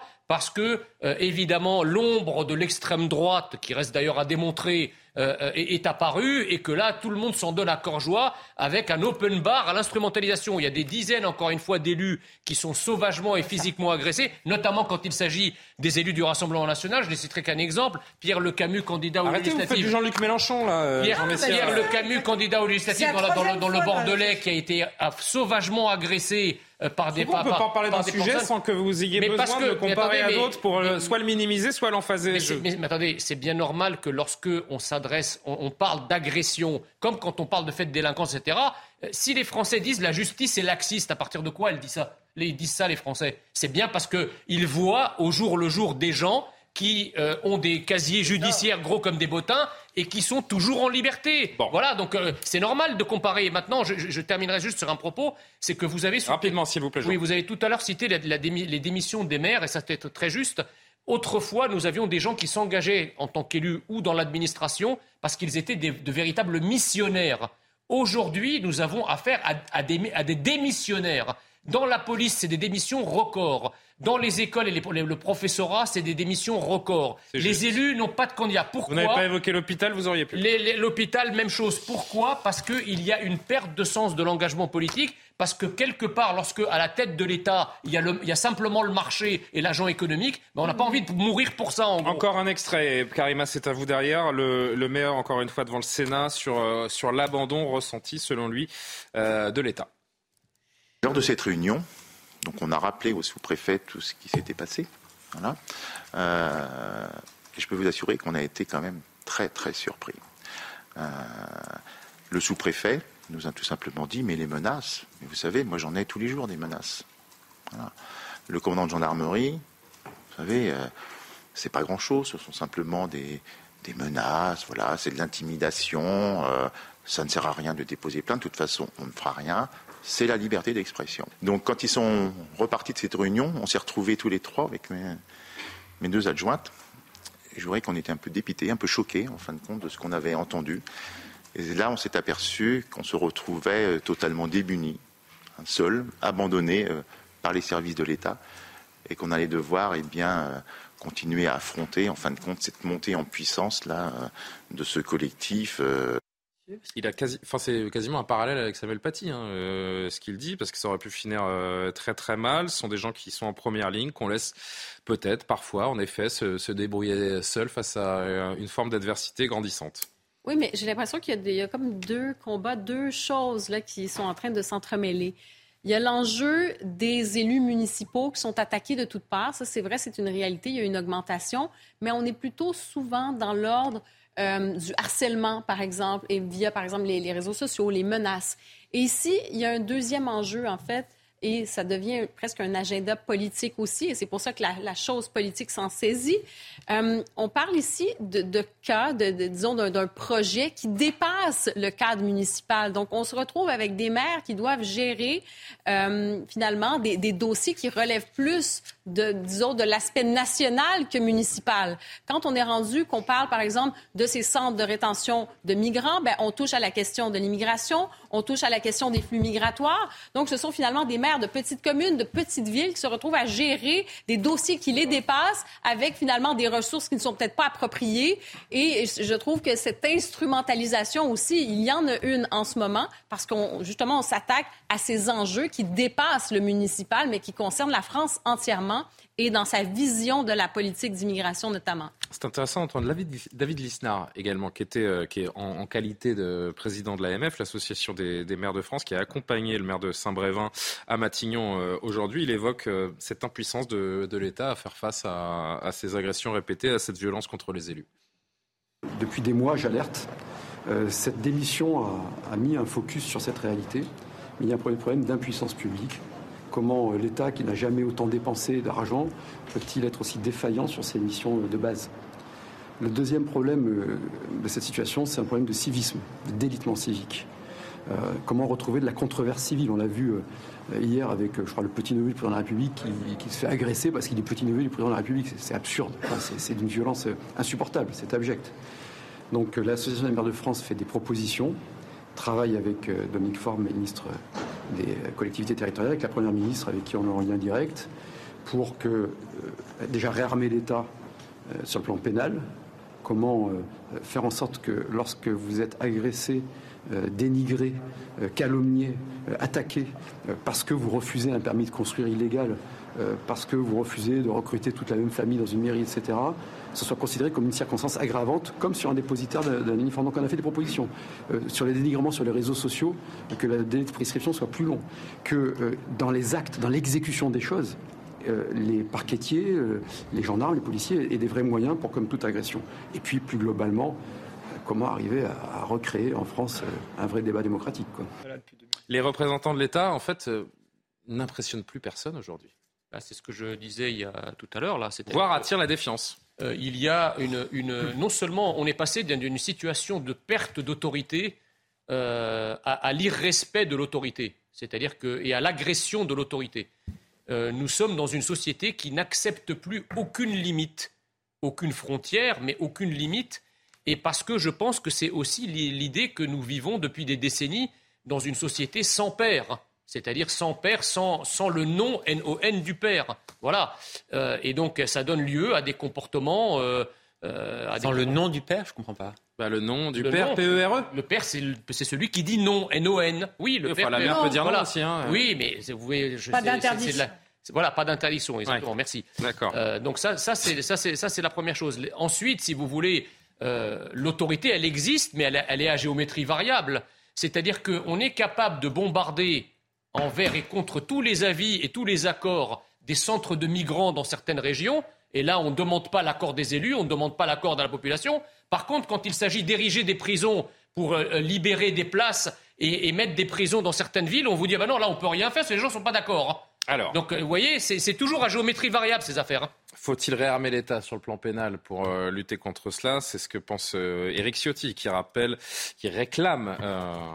Pas nouveau, mais bon, dans ces cas-là, on ressort toujours la, la formule les peines planchées pour les agressions d'élus. Écoutez-le.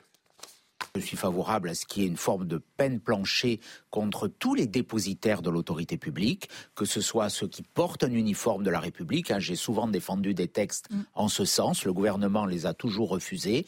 Il faut qu'on sanctionne ceux qui portent atteinte au symbole et à l'autorité de la République, que ce soit un policier, un gendarme, un élu. On ne touche pas euh, à un représentant de la République, on ne touche pas à un uniforme de la République. Et ceux qui touchent à un uniforme de la République ou à un élu devraient savoir qu'ils devraient aller systématiquement en prison.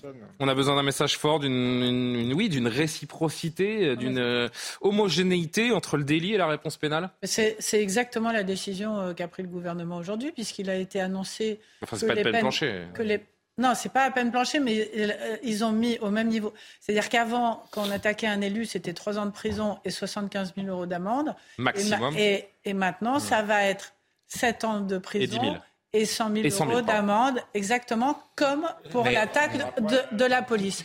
Et donc, sur le principe. Mais vous pouvez mettre euh, 55 ans de prison Oui, et euh, euh, tout le 3 monde s'en milliards d'euros mais- d'amende. euh, mais- Il y a un moment, si la justice prononce Non, mais pas les ça, peines, euh, vous mettez ce que vous avant- voulez hein, dans le Non, mais ça, c'est un autre sujet parce que ça, c'est ce qu'on dit non, tout c'est le temps. même sujet. Mais il Ah faut non. quand même, non.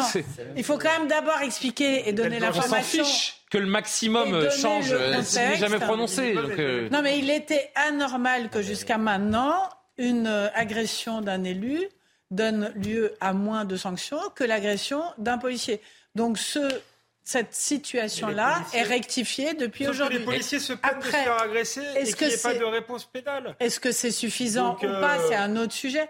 Mais mettre tout le monde. au- di- la, la phrase Avec où les magistrats se mettent au diapason et puis après, on- on en reparlera, mais- est élu de la République, il doit être traité de la même façon. Non mais pardon, mais c'est complètement, c'est gadget. La fait. réponse pénale, c'est- c'est encore quelque- jamais systématique. Le jour où la réponse pénale sera systématique, peut-être qu'on commencera à venir à bout euh, de ce type de, de ce type de, de violence. Mais- Mais oui, c'est c'est une mesure qui est complètement gadget. On, on peut augmenter Oui, la peine maximale s'il n'y a pas de peine minimale. Si vous voulez, là, là c'est trois.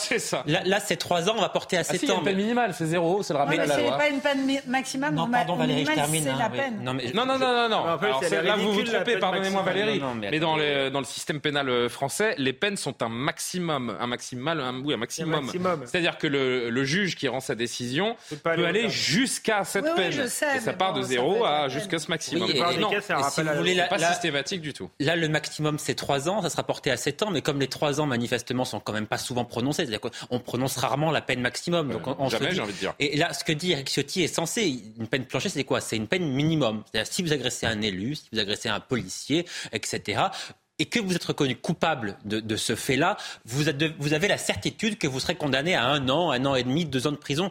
Euh, Je ne sais pas. C'est une idée, c'est un débat politique qui est sain. On peut avoir ce débat-là, on en a souvent parlé, et je crois qu'il serait heureux même d'avoir ce ce débat-là compte tenu de la situation du pays. Néanmoins, Eric Ciotti est quand même un peu gonflé. Il dit euh, le gouvernement refuse les peines planchées, etc. Bon, Nicolas Sarkozy, qui l'a soutenu, a, a essayé de le faire. Ça n'a pas du tout fonctionné pour une raison aussi. qui est simple, c'est qu'il faut modifier la Constitution. Comment aujourd'hui est-ce qu'on modifie la Constitution? Avec quelle majorité? Dans le contexte actuel, le contexte politique, c'est extrêmement difficile, pour ne pas dire impossible. Là, comme politique, sur le dos de ses maires. Donc le gouvernement, là, pour le coup, euh, n'a pas les moyens de le faire en réalité, En les moyens cas, politiques. C'est clair, c'est net, c'est sans appel pour Ouais. le maire de Saint-Brévin. Je vous donnerai la parole dans une seconde, je voudrais qu'on entende une dernière fois le maire démissionnaire de Saint-Brévin après son entretien avec Elisabeth Borne.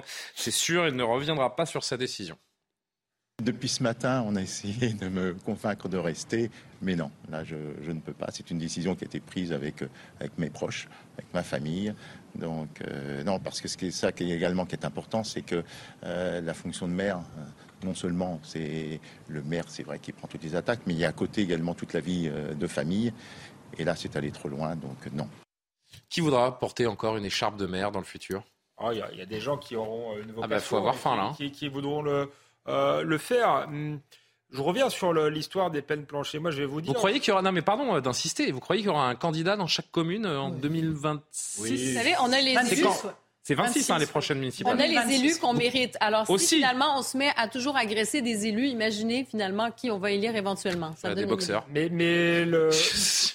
Sur les peines planchées, je pense qu'il faut les mettre pour les élus, les policiers, mais il faut les mettre pour toute atteinte à l'intégrité physique. Depuis tout à l'heure, sur le plateau, chacun se renvoie, moi y compris, les agressions des uns et des autres au, visage en disant moi aussi j'ai été agressé. C'est là le, vrai problème. C'est qu'aujourd'hui, on porte beaucoup trop facilement atteinte euh, à l'intégrité physique des, citoyens. Et ça, c'est intolérable dans un pays euh, comme le nôtre. Donc c'est à ça qu'il faut s'attaquer de manière globale. Et c'est vrai qu'il euh, y a une partie peut-être de l'opinion publique qui a du mal à s'émouvoir sur les agressions d'élus. C'est un peu injuste, mais parce que longtemps, et je ne parle pas des élus de, terrain, je parle plutôt des élus nationaux, euh, ces mêmes élus nationaux ont eu du mal à s'émouvoir sur les agressions que vivaient les Français au quotidien. Donc attaquons-nous au, cœur du problème, et le cœur du problème, c'est la violence systémique en France, et pas euh, un mauvais climat politique simplement. C'est bon? On a fait le tour Bon, on va marquer une euh, très courte pause actu avec Adrien Spiteri et on va revenir sur ce qui s'est passé à, à week-end également, puisqu'on en a un petit peu plus en tout cas concernant le principal suspect. Information judiciaire euh, aujourd'hui, notamment ouverte pour tentative d'assassinat, pardonnez-moi. On va revenir et on va entendre des, des témoignages autour de, autour de cette affaire. Adrien Spiteri, le rappel de l'actualité. L'affiche de la finale de la Ligue des Champions est désormais connue. L'Inter Milan affrontera Manchester City. Les hommes de Pep Guardiola ont largement dominé le Real Madrid, 4 buts à 0, grâce notamment à un doublé du Portugais Bernardo Silva.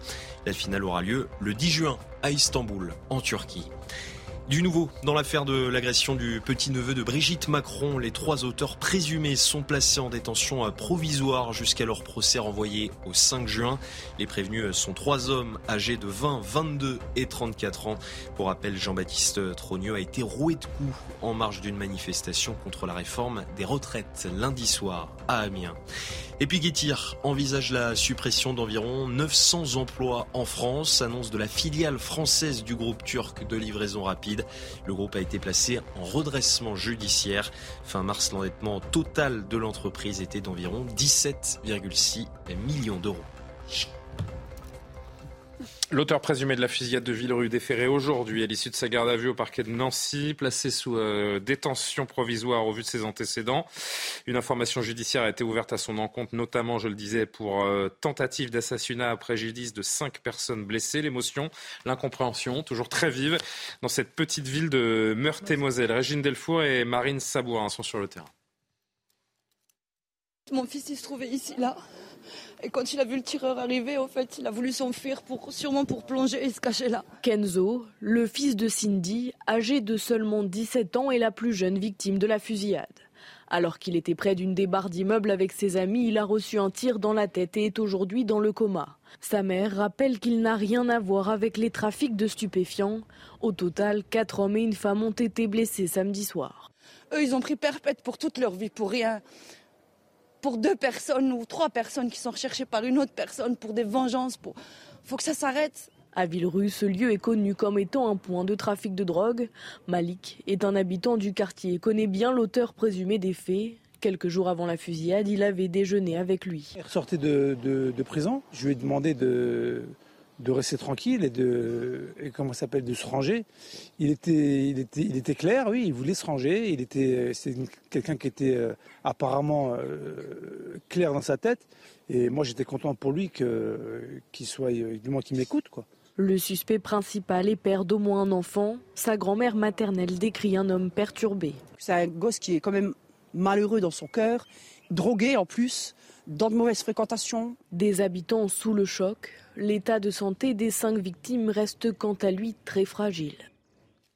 Jean Messia, 140 mentions au, casier, un parcours de délinquance qui n'a jamais été freiné. En fait, la société ne sait pas gérer ce genre de, profil, ce genre bah, d'individu. Le problème, si vous voulez, c'est qu'il y a deux, deux manières d'expliquer ces choses. Soit on dit ce sont des phénomènes qui ont toujours existé, et là vous vous condamnez à une forme de, de, cécité euh, matinée d'impuissance soit effectivement on cherche à comprendre et à gratter en dynamique de longue période qu'est-ce qui a pu se passer. Je crois qu'effectivement, il y a toujours, toutes les sociétés ont toujours été violentes. Là n'est pas la question. La question, c'est de savoir pourquoi elle est beaucoup plus violente aujourd'hui qu'elle ne, et, dans- et notamment dans certaines zones, qu'elle ne l'était il y a 10 ans, 20 ans, 30 ans, 40 Pourquoi ans. ne sait pas Non, mais moi, je Euh, trouve voilà, la donc, vraie euh, question autour de la- ce c'est sujet. ça la question, parce Non, mais que la c'est- question la plus précise autour de ce, de ce sujet, c'est euh, pourquoi on ne sait pas rattraper les profils multirécidivistes Non, mais ce parce que, alors attendez, de- Pourquoi a- 5% des délinquants, co- 5% des multirécidivistes commettent 50% des actes de délinquance dans ce pays? Écoutez, le problème, si vous voulez, c'est que il y a, c'est, c'est un, c'est un problème multifactoriel. Il y a le problème de l'économie de la drogue et de ce que ça et de ce que ça génère. Donc, à partir du moment où vous avez des trafics qui génèrent énormément d'argent, vous avez évidemment des mafias et euh, une activité euh, de, de- voilà de violence meurtrière qui entoure le, le- trafic. Ensuite, vous avez la question des flux migratoires. Évidemment, c'est alimenté par certaines immigrations, c'est amplifié par certaines immigrations. Posez-vous la question, si on enlève la composante migratoire des phénomènes de délinquance et de criminalité qu'il y a autour de la drogue, je pense qu'on n'arriverait pas à, un paradis, mais je pense qu'il y aurait matière à réduire substantiellement le niveau d'ensauvagement et de violence dans notre société. Dire ça, c'est factuel. Ça n'est faire offense à personne, ça n'est faire preuve de haine envers personne, ni stigmatiser personne. C'est juste factuel. Je voudrais juste que vous voyez, avant que vous repreniez Valérie et, et Johan, ce sondage CSA pour CNews aujourd'hui. La justice est-elle trop laxiste avec les multirécidivistes? Euh, À 89%, les Français répondent oui, 1% ne se prononce pas, 10%, euh, 10% répondent euh, non. Je voudrais juste vous rappeler, Jean Messia, hein, très vite, puisque me communique cette info, euh, le- la personne mise en cause est née en France, issue d'une famille algérienne, mais euh, il est français, né en France. Non, mais ça veut rien dire. Euh, sur les multirécidivistes, pour revenir sur le sujet qui nous intéresse, si un jour cet homme avait euh, subi une sanction dure, ferme, ferme, pardon, est-ce qu'il en serait là aujourd'hui? Non, mais pour moi, il y a effectivement deux sujets. En fait, le premier, c'est la multirécidive. Effectivement, on, on voit quand on voit la liste de tout ce qui lui est arrivé euh, tout au long de sa vie, on ne comprend pas pourquoi euh, cette personne est encore euh, dehors et pourquoi il n'est pas euh, pris en charge. Alors, est-ce qu'il faut le mettre en prison? Est-ce qu'il faut le mettre dans un centre? Est-ce qu'il faut le mettre je ne sais pas où? Est-ce qu'il faut... Je ne sais pas, mais on ne peut pas laisser euh, livrer à eux-mêmes. Ce qui est sûr, c'est que ce monsieur, qu'il sur était ce sorti- monsieur, la prison n'a pas beaucoup d'effet. Parce qu'il C'est ce était qu'on peut sorti dire. le Donc on 6 peut se poser avril. la question, en effet, de l'intérêt de la prison. Non, mais on est, le, on est le 15 mai, Julien, il est sorti de prison le 6 avril, je crois. Il a effectué toutes ses peines. Il y a- un mois et demi, il est sorti a été libéré le mois et 6 demi. avril dernier après avoir purgé voilà. deux peines de 6 et 12 mois d'emprisonnement, notamment pour un refus d'obtempérer, violence aggravée et vol en récidive. Donc la première chose, c'est qu'il faut arrêter de laisser sortir de prison euh, ce type euh, de profil. euh, avec Donc des vous le mettez toute la vie, à vie en prison? Bah, Je sais pas, mais il faut Bah les non. mettre dans un parcours. On peut pas, on peut pas les laisser livrer à eux-mêmes dehors parce que Un tiers voilà, des prisonniers de France sont des prisonniers en attente de leur procès, Voilà. de leur jugement. Et, la, et la deuxième, le deuxième sujet que je trouve intéressant, c'est que là, en l'occurrence, il s'agit de vendetta entre bandes rivales qui essayent de contrôler un point de deal de drogue. Donc on est, on est vraiment sur un sujet de drogue. De, et, de, et de confrontation sur la drogue. Et de fierté. Et, et le, le village est proche de la Belgique et de l'Allemagne, je sais pas Ah, quoi. c'est et un donc, carrefour, euh, et donc c'est un euh, carrefour de la drogue. Bien sûr, bien sûr. Donc- Écoutez, alors juste. donc oui, juste pour finir, il y, a- y quand même un début de réponse, je pense, à la question pourquoi est-ce que ça augmente autant? Parce que le trafic de drogue a énormément augmenté en France. Et que qui dit, je voudrais juste finir ma phrase, qui dit trafic de drogue dit augmentation de la violence et des, et des gens qui se tirent Oui, mais dessus. on peut pas juste Parce dire que- ça et attendre que ça se passe. C'est que fait, chacun en se fait, tire cette les uns sur personne, les autres. cette personne avait été humiliée euh, la veille, etc. Oui, et alors Il avait... Non, mais je vous dis pas que c'est bien. Je vous dis juste que quand on est dans des situations de bataille pour des contrôles de deal, avec euh, c'est la vie des gens, c'est leur argent, c'est c'est leur vie qui est en jeu. Eh ben, c'est des guerres de gang qu'on a. Il y a- On n'avait pas de guerre derrière, de Il y a des gang. mamans qui pleurent leurs Ouais. gamins, qui Oui, ont pris des balles dans la parce tête. que c'est parce que vous avez malheureusement- des gamins qui n'ont jamais Mais c'est- touché une Kalachnikov, qui se mettent à Non, c'est rafaler comme très- ça dans des villes c'est françaises. très Enfin, je veux malheureusement dire- le- Alors, juste un mot, C'est très que, euh, malheureusement le dommage collatéral de la Valérie a rappelé il y a un instant donc qu'on est évidemment euh, tout ça sous couvert de, de trafic de drogue, de guerre de, de territoire. Fabien Roussel, le patron du, euh, du PCF, parce que le maire de, de Villerue est un maire communiste, euh, donc sait et nous rappelle euh, aujourd'hui que le maire euh, avait prévenu le commissariat, les forces de l'ordre savaient qu'il y avait un risque imminent de, de, de représailles, de fusillades c'est dans cette ville. Écoutez Fabien Roussel aujourd'hui. Il a raison. Il a toujours raison. Pierrick Spisac, que je, que je connais bien, qui est un maire communiste, à Villerue, euh, que j'ai eu plusieurs fois au téléphone, m'a raconté comment il a alerté alerté la police. Il savait qu'il y allait y avoir un règlement de compte parce que c'est un conflit entre deux familles qui trafiquent et euh, un des frères a été euh, humilié, violenté. Ça a été mis sur les réseaux sociaux. Donc il savait qu'il allait y avoir vengeance. Tout le monde le savait. Ils ont vu les images sur les réseaux sociaux. Et donc ils ont alerté la police en disant mais intervenez, soyez plus présents dans le centre-ville, venez. Et il n'y a rien eu. Ouais. Yohann Usaï. Et Alexandre, vous reprenez. À, l'évidence, quelqu'un qui a 140 mentions à son casier judiciaire. Ça aurait pu être évité ce qu'on écoute euh, Fabien Roussel mais si il n'y a, pas besoin d'écouter Fabien Roussel parce qu'il dit, ce qu'il dit est très sensé. Mais quelqu'un qui a 140 mentions à son casier judiciaire, vous pouvez être certain qu'il y, vous pouvez être certain qu'il y en aura une 141e et une 142, une 143e. La question qui se pose, c'est est-ce qu'on le laisse comme ça faire des allers-retours? Il va six mois en prison, il ressort, il vole quelqu'un, il, retourne six mois, il ressort, il, il tire à Kalachnikov, il va y retourner pendant cinq ans pour ressortir.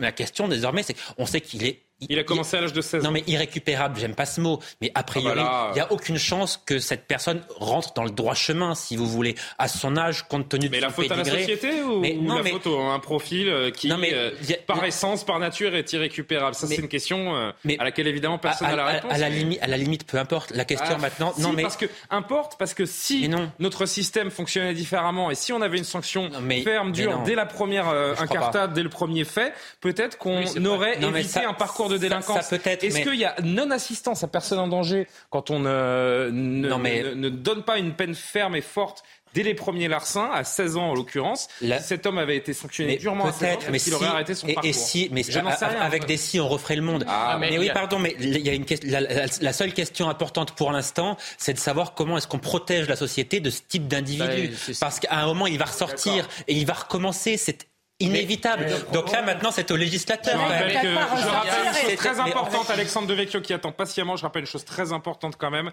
c'est que la psychiatrie est le parent pauvre de la santé euh, française, la cinquième roue du carrosse, comme on dit. Et euh, je pense que si on développait plus peut-être la, la psychiatrie avec beaucoup de, de délinquants et bah, de, de prisonniers on, aurait peut-être un autre chemin pour, euh, pour ces personnes. Alexandre. Le, législateur, encore une fois, Johan, vous, il va démultiplier les peines. Je pense que euh, il aurait pu être déjà condamné à des peines d'emprisonnement lourdes. Ça n'a pas été le cas. Donc là, on a un problème avec les juges, en fait, en réalité, sans doute avec la sociologie et l'idéologie des juges. Euh, qui manifestement ne veulent pas euh, incarcérer. Alors, pas pour ce type de personnes. Que, les juges ne veuillent pas incarcérer, que, aient du mal à incarcérer mais il aurait au pas début quelqu'un qui n'est jamais allé en prison. Mais c'est la loi. La loi ne vous autorise pas à faire à incarcérer quelqu'un il a pu cumuler des années de sursis qui n'ont jamais il y a des histoires de... qui ne sont jamais mais en fait, dans la loi on ne cumule pas les peines. Dans la loi on cumule pas les peines. Mais la question c'est la bienveillance sur les primo-délinquants. C'est l'inverse. On devrait être ferme avec les primo-délinquants. On devrait être ferme tout de suite et quand il y a un cas comme ça où manifestement vous l'avez dit, il est irrécupérable, il ne devrait pas euh, sortir comme ça. Donc moi, je pense qu'il y a un problème de responsabilité des juges. C'est-à-dire que dans n'importe quelle profession, quand on commet une erreur, euh, euh, normalement, on a une forme de responsabilité. Mais il a et là, on devrait interroger les juges, les juges qui l'ont mis en liberté. et, et, qui est il y a un retour. Et si et si on veut pas responsabiliser les juges, les responsabilités les juges, Jean Messia a raison. Moi, je suis de plus en plus partisan pour des magistrats élus. Euh, parce que là, ils sont trop loin, si vous voulez, ils sont trop loin de la société euh, et, ils sont hors de contrôle. Dernier mot, parce qu'on a un tout dernier thème. C'est le même sujet je pense, si vous voulez, que nos moyens, nos moyens policiers et nos moyens judiciaires et nos moyens de justice sont submergés par l'afflux massif et incontrôlé de certaines immigrations criminogène. Ça, c'est la première chose. La deuxième chose, vous pouvez pas parce que pas vous, le sujet. Vous avez, bah si, justement, là, c'est.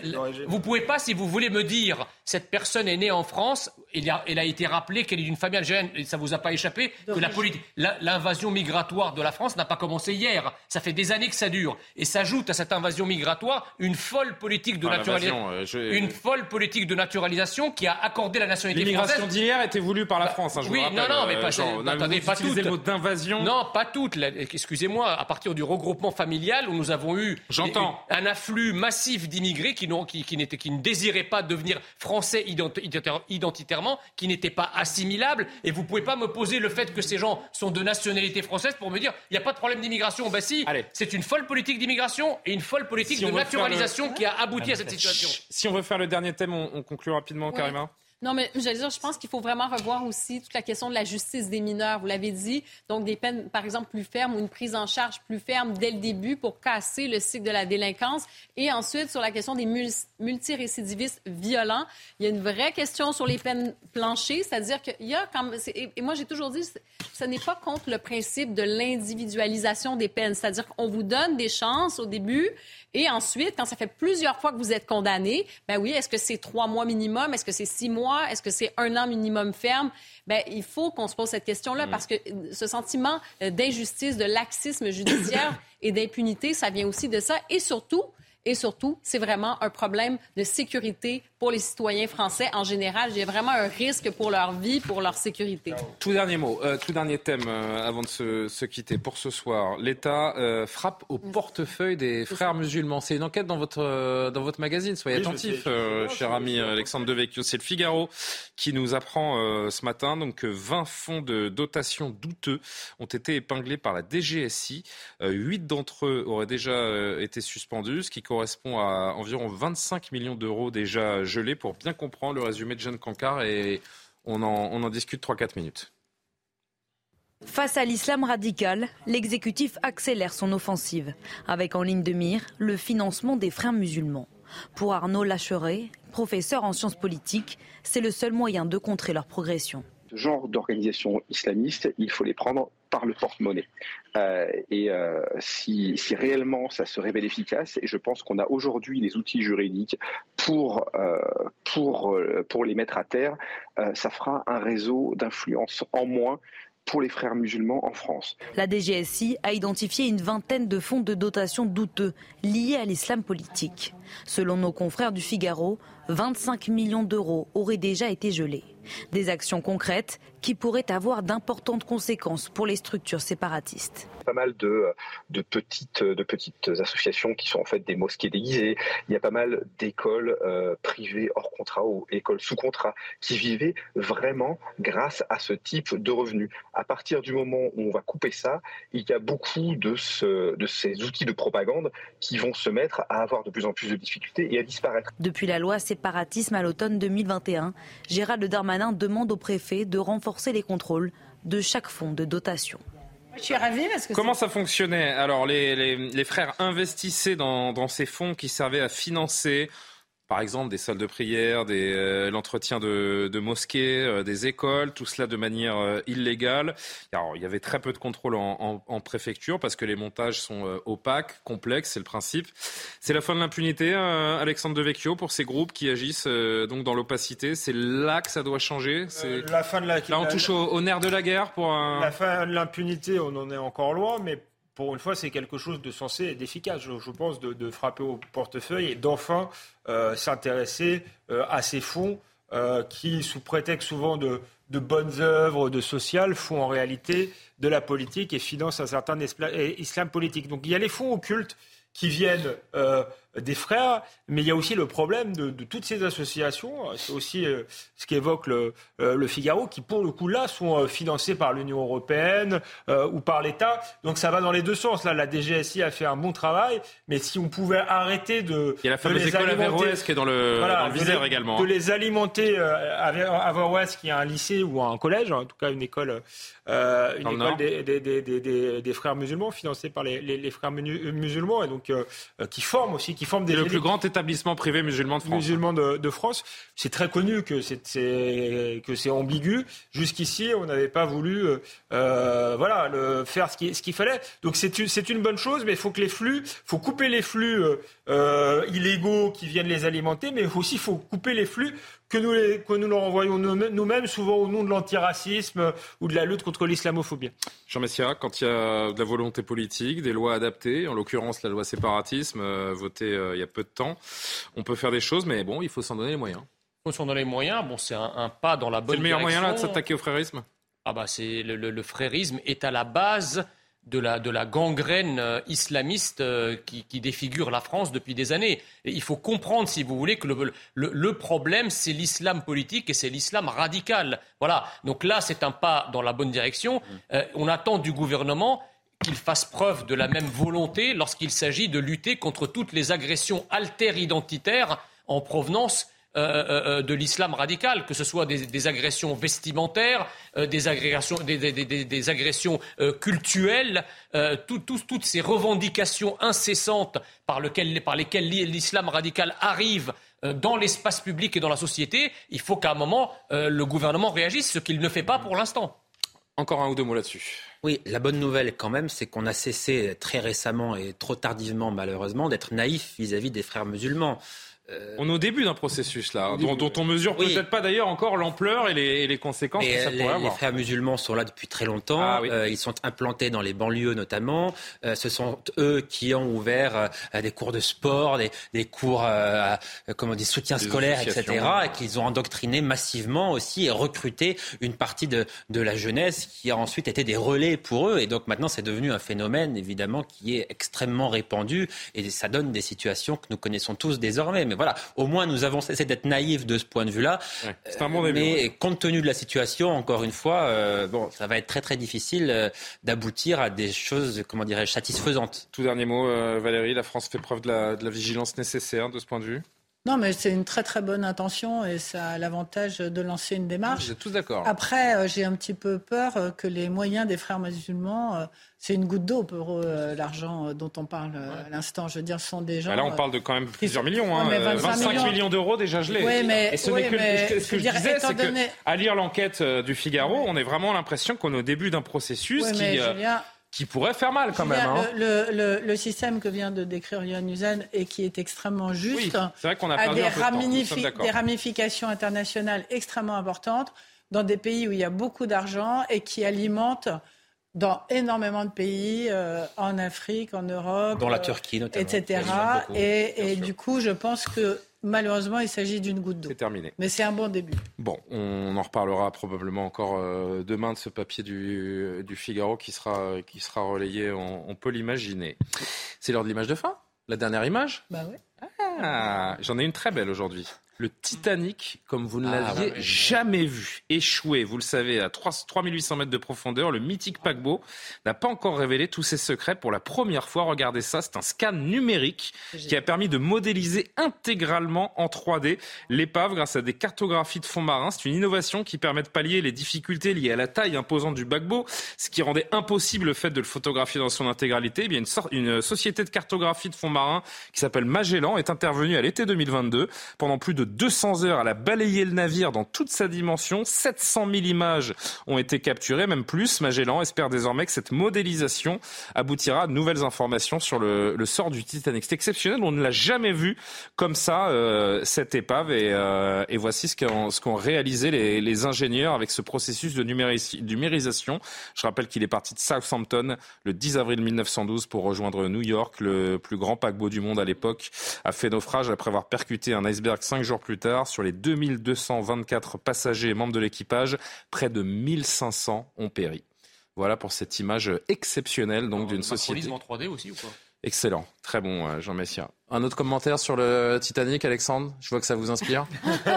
Il est déjà sur son portable en train de regarder ses tweets. Euh, rien à faire de mon image de fin. Je vous ai dénoncé en direct à la télévision. Non, le Titanic n'est pas qu'un film, donc. Non, c'est ça. Le Titanic n'est pas qu'un film et pas qu'une chanson de Céline Dion. Exactement, quand même. Vous voulez nous la faire Non, je veux quand même que les téléspectateurs restent. Mais il resterait, j'en suis sûr. Bon, Johan, un commentaire? Les images d'animaux. Non, Johan n'a pas. les images d'animaux, les trucs. J'ai hésité, je vais vous dire un truc. J'ai hésité entre cette image, j'ai hésité entre cette image et l'adieu de Brigitte Macron au panda de Beauval qui va ah. retourner euh, en Chine. Je suis pour une fois euh, Titanic, c'est une belle image. C'est symbolique, c'est magnifique. Vous la verrez, l'image de Brigitte Macron avec le panda, vous la verrez dans l'édition de la nuit de Simon Guillain, ah. dès l'ouverture. Non, évidemment, ça sera a priori à la fin du journal. Euh, merci à Louvna Daoudi qui a préparé cette émission. J'aurai le plaisir de vous retrouver demain pour Soir Info, évidemment. Bonne nuit.